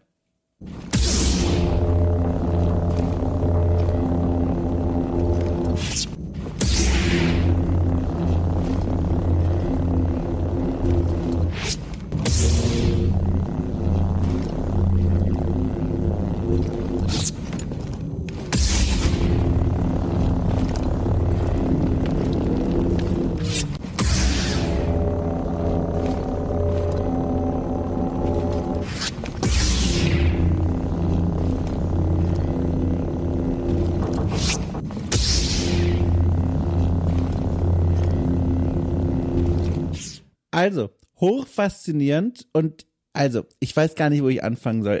Ich, ich muss eigentlich bei einer Frage anfangen, die mir erstmal auf dem Herzen liegt. Welche Lichtschwertfarbe hätte dein Lichtschwert, wenn du, wenn du Jedi wärst? Ich muss zuerst fragen das. Wahrscheinlich orange, weil Nein. Passend, passend zu meiner Haar Haarfarbe, ne? Nein, du musst das doch mit Lore erklären. Also, pass auf, ja, gut, okay. dass du fragst. Meine Farbe wäre, Achtung, blau. Äh, und ich bediene jetzt, ich zitiere die Lore vor Disneys Übernahme. Und okay. zwar blau sind die Lichtschwertträger, ne, die ein bisschen weniger versiert in der Macht sind, aber dafür auf den Kampf spezialisiert sind. Und hier Obi-Wan und so. Toll. Also, blau wäre meine Farbe. Jetzt hast du noch mal den zweiten Versuch, nachdem du die Regeln kennst. Ah, es tut mir sehr leid, weil ich muss dir sagen, ich bin zwar ein Fan von den alten Star Wars Filmen, aber ich bin nicht tief in der Lore und ich würde wirklich, glaube ich, nach Optik gehen. Mein Herz, na gut. Ja, es tut also mir sehr leid. Es tut mir sehr leid. ist okay. Bin da aber auch so ein bisschen fanat. Also ich finde auch gerade Episode 1 bis 3, ich habe da echt einen Narren dran gefressen. Mag die wirklich doll, weil auch die Schwertkampfchoreografien so toll sind. Aber was mhm. man auf jeden Fall, ich glaube, auch wenn man sich nicht so viel mit dieser Welt beschäftigt, über die Jahre vielleicht mal so gesehen und vor allem auch gehört hat, ist, die Lichtschwerter grundsätzlich erstmal, die klingen in jeweils den Film beziehungsweise Filmtrilogien, muss man ja eigentlich sagen, immer etwas anders. Die Sounds sind mhm. unterschiedlich und auch das Lichtschwert, das wir jetzt in diesem Jedi Survivor Spiel und dem Vorgängerspiel hören, das ist ein Sound, vor allem in Survivor, der ist so am ehesten noch in den allerneuesten Star Wars Filmen zu hören, aber in den Originalfilmen und auch in dieser ersten Trilogie und in der zweiten eigentlich nicht, denn das Geräusch, das wir hier hören, in leichten Abwandlungen, zu den Abwandlungen kommen wir gleich, aber das ist ein sehr saftiges Geräusch. Das ist ein sehr mhm. saftiges Geräusch. Da, wenn ich das nachmachen würde, muss ich richtig die Backen aufplustern. Es ist so ein richtiges, so, so ein also ein richtiger, da muss man richtig Luft rein in die Backen und dann richtig was rauspolstern. Und während die Lichtschwertgeräusche der, der etwas älteren Filme äh, viel dünner sind und, und, und schärfer und spitzer klingen, mhm. hier hat man so richtig so eine Basis so ein richtig so ein, es klingt einfach nach Masse und es klingt mhm. nach Energie, nach roher Energie, die irgendwo raus muss und geradezu rausspratzt. Das ist so die, die Assoziation mit Worten, die ich zu diesen Geräuschen habe. Und jetzt kommt das Spannende, was wir uns hier gerade angehört haben, das ist im Grunde immer noch einfach nur ein Lichtschwert, aber die Farben sind anders. Und das fand ich erstaunlich, je nachdem, welche Farbe man sich da auf sein Lichtschwert draufschraubt. Und das sind eigentlich in der Welt von Star Wars vor allem erstmal optische Unterschiede und keine weitreichenden für die Bedienung des Lichtschwerts selbst. Klingt das jeweilige Lichtschwert anders? Was machst du damit? Ja, also da muss ich sagen, auch wieder ähm, wunder wunderschön. Also erstmal äh, nur kurz nochmal zu diesem, ich sag mal, zu dem initial zündenden Sound, wie du schon sagst, dieser wuchtige Schlag, ja. ähm, wo man merkt, die Energie kommt raus. Ich glaube, das ist auch vor allem, ich sag mal, der Ästhetik des äh, modernen Sounds geschuldet, dass das eben auch zum Rest passen muss, dass man da einfach die alten nicht mehr nehmen könnte, weil mhm, sonst würde das untergehen in dem ganzen Kontext. Guter Punkt. Ähm, und auch jeder hat ja jetzt mittlerweile irgendwie, ich sag mal, zumindest ein Subwoofer oder irgendwie Boxen, die ein bisschen Bass rauslassen, wenn es nur eine Soundbar ist. Irgendwo ähm, war das ja früher noch nicht mehr so und äh, mittlerweile ist das, erwartet man das einfach. Ähm, aber richtig schön, dass das, dass dieser Basissound bei allen eigentlich der gleiche ist. Und dann, wie du schon sagst, diese unterschiedlichen Stimmungen je nach Farbe. Da kann ich mir auch gut vorstellen, dass die da gut durch die Lore gegangen sind und gesagt haben, okay, diese Farbe repräsentiert das, was können wir damit machen? Und da sind mit Sicherheit eine Menge verschiedene Texturen eingeflossen. Und das ist was, was ja bei Star Wars schon eine, eine lange, lange Tradition hat. Also gerade früher bei den alten Filmen, da gibt's ähm, auch sehr viel Info drüber, dass die bei den Raumschiff-Sounds jeweils Tiere mit reingemischt haben und je nachdem, wenn es die Bösen sind, dann sowas wie die Schlangen ähm, oder Tieren, die bei dir halt eben eher das, aus, das Gefühl auslösen, dass es äh, gefährlich ähm, oder eben Löwen für das, für das edle Gefährt und sowas. Ähm, das hat da schon so ein bisschen seinen Ursprung, sag ich mal, und ähm, wir orientieren uns da alle immer noch dran. Also auch ich mache das noch und, und misch noch Tiersounds für andere Sounds mit rein, um ihnen eine gewisse, ich sag mal, eine gewisse Gravitas zu geben oder auch eine gewisse ja, äh, Erdung in, in der Realität und, und was, was man unterbewusst mit was assoziieren kann. Und das haben sie da mit Sicherheit auch gemacht. Also ich habe jetzt nicht genau rausgehört, was bei was drin ist, aber ich kann mir sehr gut vorstellen, dass sie sich da viele Gedanken gemacht haben, was genau was repräsentieren muss. Und ähm, ja, es hat trotzdem alles diesen gleichen unterliegenden Sound eines Lichtschwerts, aber du hörst auch manche Klingen schon ein bisschen softer, ein bisschen leichter oder ich würde sagen fast ein bisschen freundlicher oder edler mm. und manche klingen richtig einfach nach Kraft mhm. nach einem Vorschlaghammer, der dir ins Gesicht haut. Also ein Instrument, was offensichtlich dazu gemacht ist, ähm, deinen Gegner zu erledigen und mhm. ähm, ohne vielleicht großartig Moral anzuwenden. Ähm, also super gut. Äh, gefällt mir richtig, richtig gut, wie sie das da eingewoben haben in diesen, in diesen einfachen Sound, sage ich einfach mal. Ja, das war einer der Momente, wo ich voller Überraschen, äh, Überraschung auf so wirklich tolle Interviews gestoßen bin mit gleich mehreren Leuten aus dem Sound-Team, weil auch hier ne, haben wir wieder eine AAA-Produktion, da ist mehr als eine Person verantwortlich für die Geräusche und da war eine ganze Gruppe, ich glaube fünf Leute, hatte die mhm. Seite namens soundeffect.com äh, ja. zum Interview eingeladen und äh, dort hat diese Gruppe mal erzählt, wie sie sich an diese Lichtschwerter herangewagt haben. Da haben sie tatsächlich erzählt, das wusste ich gar nicht, im Vorgängerspiel haben auch schon die Lichtschwertfarben unterschiedlich geklungen, aber da wurde das nur sehr vorsichtig gemacht. Da gab es die unterschiedlich mhm. nur marginal und das war auch die Idee gewesen, wie dort erzählt wurde. Man sollte eigentlich nur, wenn man sehr aufmerksam hinhört, die Unterschiede der Farben äh, heraushören können. Weil wie gesagt, spielmechanisch ändert sich da erstmal gar nichts. Es geht nur um Optik. Aber in Jedi Survivor, und deswegen haben wir das hier auch als Beispiel genommen, wurde das Ganze ordentlich aufgetreten, hat das Soundteam gesagt, die haben absichtlich extra sich das alles nochmal angehört und die Unterschiede stärker herausgestellt.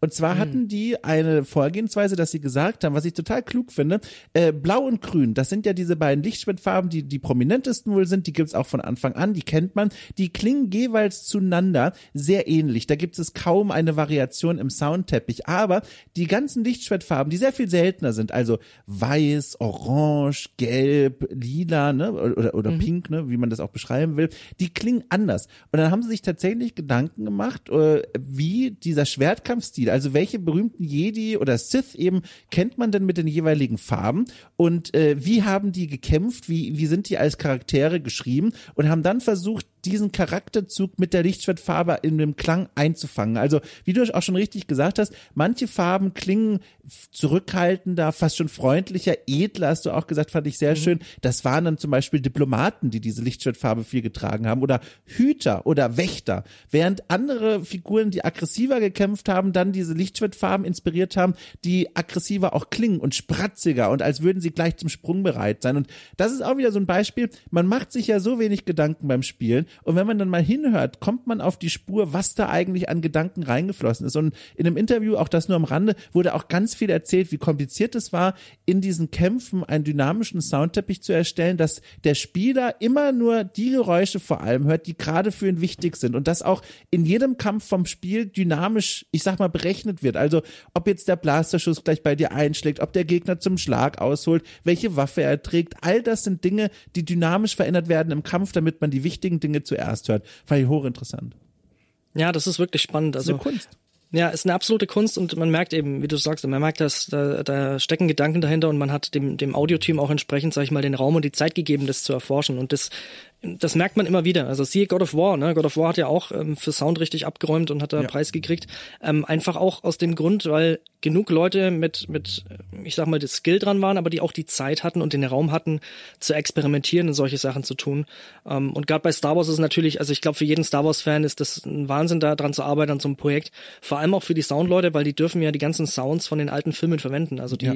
wenn die die Lizenz haben und bei, bei Skywalker vor allem, wenn die arbeiten, du, das wird ja sogar quasi mehr oder weniger weniger vorausgesetzt, die mit einzuarbeiten, damit es, damit es den gleichen, den, ja, die gleiche Marke trifft und alles. Und ja, das muss Wahnsinn sein. Also, ähm, und dann muss man aber eben auch, wie du sagst, muss schauen, dass du dann trotzdem den, den triffst. Aber ich finde, also gerade da hat man es gehört, man hört eindeutig das Lichtschwert raus. Ja. Ähm, wenn man das Lichtschwert, Lichtschwert kennt, man hört es eindeutig raus bei jedem Einzelnen, aber dann hat es diese super subtile Note, ähm, manchmal mehr subtil, manchmal weniger. Ähm, genial. Also, ja, ja, wirklich hochfaszinierend. Faszinierend übrigens auch wie dieses gesamte Gespräch mit dir über diese Soundbeispiele, die wir uns hier rausgesucht haben. Ich konnte hier richtig viel lernen und ich fand es echt faszinierend, auch mal mit deinen kundigen Ohren quasi auf diese Soundeffekte zu hören und auch nochmal Dinge da zu erfahren, die ich so auch noch gar nicht wusste. Also hab das sehr genossen, du. Ich muss dir wirklich von Herzen danken für deine Zeit und, und dein Wissen, das du hier geteilt hast.